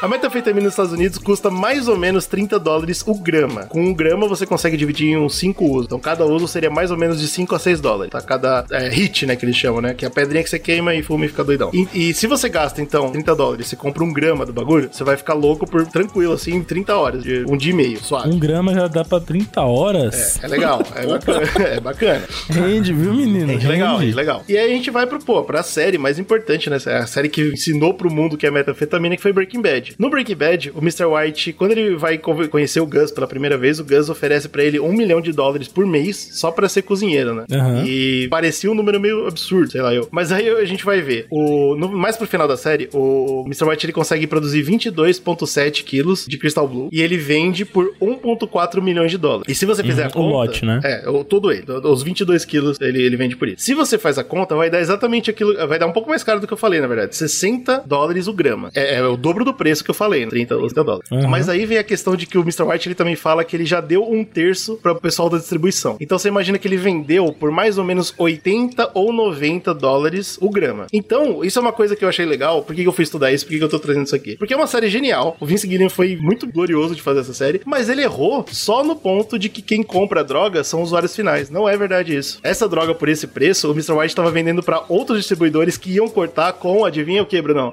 Pode e vender. Entendeu? Então, esse foi o único erro que o Vince colocou, que eu consegui Então, encontrar. a ideia é que ele, por ter uma. O, por- pela- porque assim, na história da série, a droga dele era super pura. Perfeita, né? É. E virou modinha, né? Porque era azulzinha que ninguém fazia. Então talvez seja porque tipo, ele sabe que o dele era mais valorizado. Será que não era por isso? Pode ser, mas, ele mas entendeu cara? que o, o drogado nunca vai pagar esse preço, não vai pagar o triplo do preço. Entendi. Mesmo sendo a, a da moda. Não faz sentido, né? Pelo menos É. do, do que eu ouvi dos documentários, mano, o, o cara da metanfetamina, o viciado, ele não tá querendo gastar o triplo do preço pelo mesmo tanto de droga. Nem Uhum. fudendo, né? Ele vai, ele vai pagar sempre mais barato, então essa droga vai ser cortada várias vezes, vai chegar um azul escurinho. Então você tá dizendo que o Mr. White tinha que ter mais ou menos três vezes menos dinheiro do que ele tinha na série. não, não, não. É, se ele vendesse pro consumidor final, sim. Pelo preço normal. Mas não, né? a única coisa que devia ter mudado é que ele não devia ter tantos problemas na rua, porque ele ia só vender pra pessoas que iam cortar a droga pra ele. Ele nunca ia O problema na ter. rua é só na primeira temporada. É, só na quando primeira, Tenta né? distribuir. Depois ele vende pra distribuidor. É, mesmo. então, aí tá tudo faz- certo. Aí tá tudo dentro, então. Bem legal isso aí. Achei achei bacana essa parada. Tipo, o dinheiro hora. bate. Tem um site, inclusive, eu recomendo, chama é, Eco- é, Breaking Bad Economic. Negócio assim, é um site inte- inteirinho dedicado à economia do Breaking Bad. Caralho!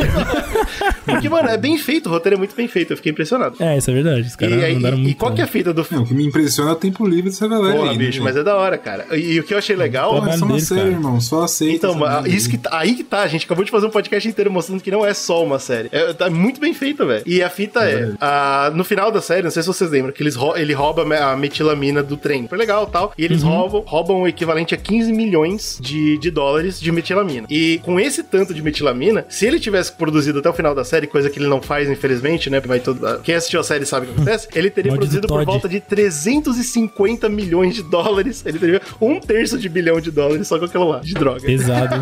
É. Infelizmente a série não vai pra esse caminho, né? Vai pra outro E caminho. era o. Se ele ele- fosse mas mais era o que ele queria. teria vendido a metilamina, né? Por 15 É, mas ele tava na brisa tava- errada, né? Já era o Heisenberg. Se já. ele fosse Eita. esperto, mano. É, então, essa que é a porra. Se ele não fosse o Heisenberg, ele tinha parado naquele primeiro milhão dele ali, ó. Óbvio, Ele óbvio. parava Louco. e, e acabou. Poxa, eu parava com menos. Cara, deu 200 conto assim. Com muito nada, do menos eu isso? parava. Pô, mas um- Agora, um terço de o bilhão. Heisenberg tomou conta, ele criou um império, né, cara? Ele queria ser o novo Pablo Escobar, aí é foda. Mas, É, cara, é é o muito louco, dele. cara, porque foi bem pesquisado. E isso porque é uma série que já vai fazer 10 anos ou mais, né? Vai, vai fazer mais de 10 anos, cara. Então, tipo, e, e mesmo assim ainda bate com, com a economia de hoje em dia lá, o que mostra que os Estados Unidos não. a- Os Estados Unidos estão girando em círculos, cara, com essa, com essa epidemia. Eles não sabem o que fazer. É muito legal você pesquisar, porque você vê, tipo, o- a parte política não sabe o que fazer, a parte da polícia faz exatamente igual aqui no Brasil com o crack, não resolve nada. Então é muito interessante, cara. E eu acho que o Brasil seria um ótimo mercado pra metanfetamina, pena que não deu certo. Ou ainda bem que não deu Pena. certo. Não, né, cara? É aquela coisa, a gente, a gente matou a charada, né, cara? O crack já tá muito enraizado no Brasil, É, cara. exatamente. Pra entrar outra igual o crack agora. Sinto tá muito aí. É. Pra você que tá querendo vender metanfetamina, sinto muito, cara. Não é, não é, É, não é um negócio, não. Não é o momento, né? O podcast foi mais pra você aprender mesmo. Não, não faz, não. Faz o seguinte, pega esse dinheiro aí e investe no Zcash. Porra, tá aí é um, é um bom jeito. E você pode não só investir, como você pode dar ideias pra gente da próxima série, depois da série de drogas, porque tá acabando. Vem aí uma das mais interessantes, não vou falar qual, que eu quero muito estudar. E depois vem a mais brasileira possível. Cair na sua imaginação o que, que é. Ah, não, eu fiquei bem curioso agora. É, fica na Olha, imaginação rapaz, das pessoas. nem, nem a gente tá sabendo aqui, rapaziada. Mas é isso, cara. A gente quer muito saber o que vocês estão achando. Se, pô, faltou alguma coisa de anfetamina, eu, eu imagino que não, porque puta pauta complexa da porra. Mas manda pra gente, cara, por onde eles podem conversar com a gente, Slow? Tem o nosso facebook.com.br Zcast, tem o nosso Instagram, que é arroba Zcast, tem o nosso Twitter. Você tá gostando do meu sotaque? Tá bem bonito? Tá bem, ele tá bem americanizado. Tô assistindo muito Peaky Blinders, né? Aí eu tô meio Birmingham, né? Negócio meio pá. E... Tem nada a ver, mano. Nada, nada. Caralho. Tudo bem. Se você tá achando que tá. Tem também o é, nosso Twitter, é arroba republicasicast, e tem também o nosso e-mail, que é republicasicast.gmail.com. Por qualquer uma dessas redes aí você pode nos comunicar, botar suas opiniões sobre o cast, suas opiniões sobre os próximos casts, né? E tudo mais. Ah, meu tio era caminhoneiro. colocar uma opinião sobre o próximo cast. Não, opinião. pô, ele pode falar, É. ele pode dar ideia da próxima série. A sugestão, É. animal, não a opinião. Opinião também, ele pode opinar, vai ser bom, ele já sabe já, ele vai lá e fala. A gente vai também tem, precisa muito que você se inscreva no nosso canal no YouTube, que é Ah, Zcast, verdade. e o nosso canal lá na Twitch, que é Zcast Underline Podcast, porque a gente também tá produzindo conteúdo pra lá. É verdade. Além do nosso podcast maravilhoso, e tudo isso só é possível graças ao nosso apoio. Exatamente. Então você que é um investidor aí, em vez de investir em metafetamina, investe em mim. E- Não é isso? A música, não tem a música que fala isso? Investe em mim. Chore por mim. né? Nossa. E você consegue fazer isso através do site apoia.se Zcast. Nossa família tá crescendo, porra. Venha Ah, fazer pô, parte. Os 300 milhões de drogas que você tem aí, manda pra nós. Investe aqui. Aqui a gente lava dinheiro também. Opa, Fazendo, mentira. não é só apoio Polícia, aí. desculpa. Como é que faz apoio, Bruno? Como é que é? Como é que... Você entra em apoia. Eu já É, acabei de falar. Apoia.se Basecast. Você É a partir de cara. dois reais, cara, Ah, mas merda. Pra cima, né? Vamos pra cima. Só duas vezes pra apoiar duas vezes mais. Vamos, Ih. vamos, você vai fazer parte do nosso Oh. grupo fechado, você vai fazer parte. Tem vários prêmiozinhos que você pode participar lá, cara. Vem com a gente, porra. É verdade. Ah, apoio com tudo que você ama e nos amem.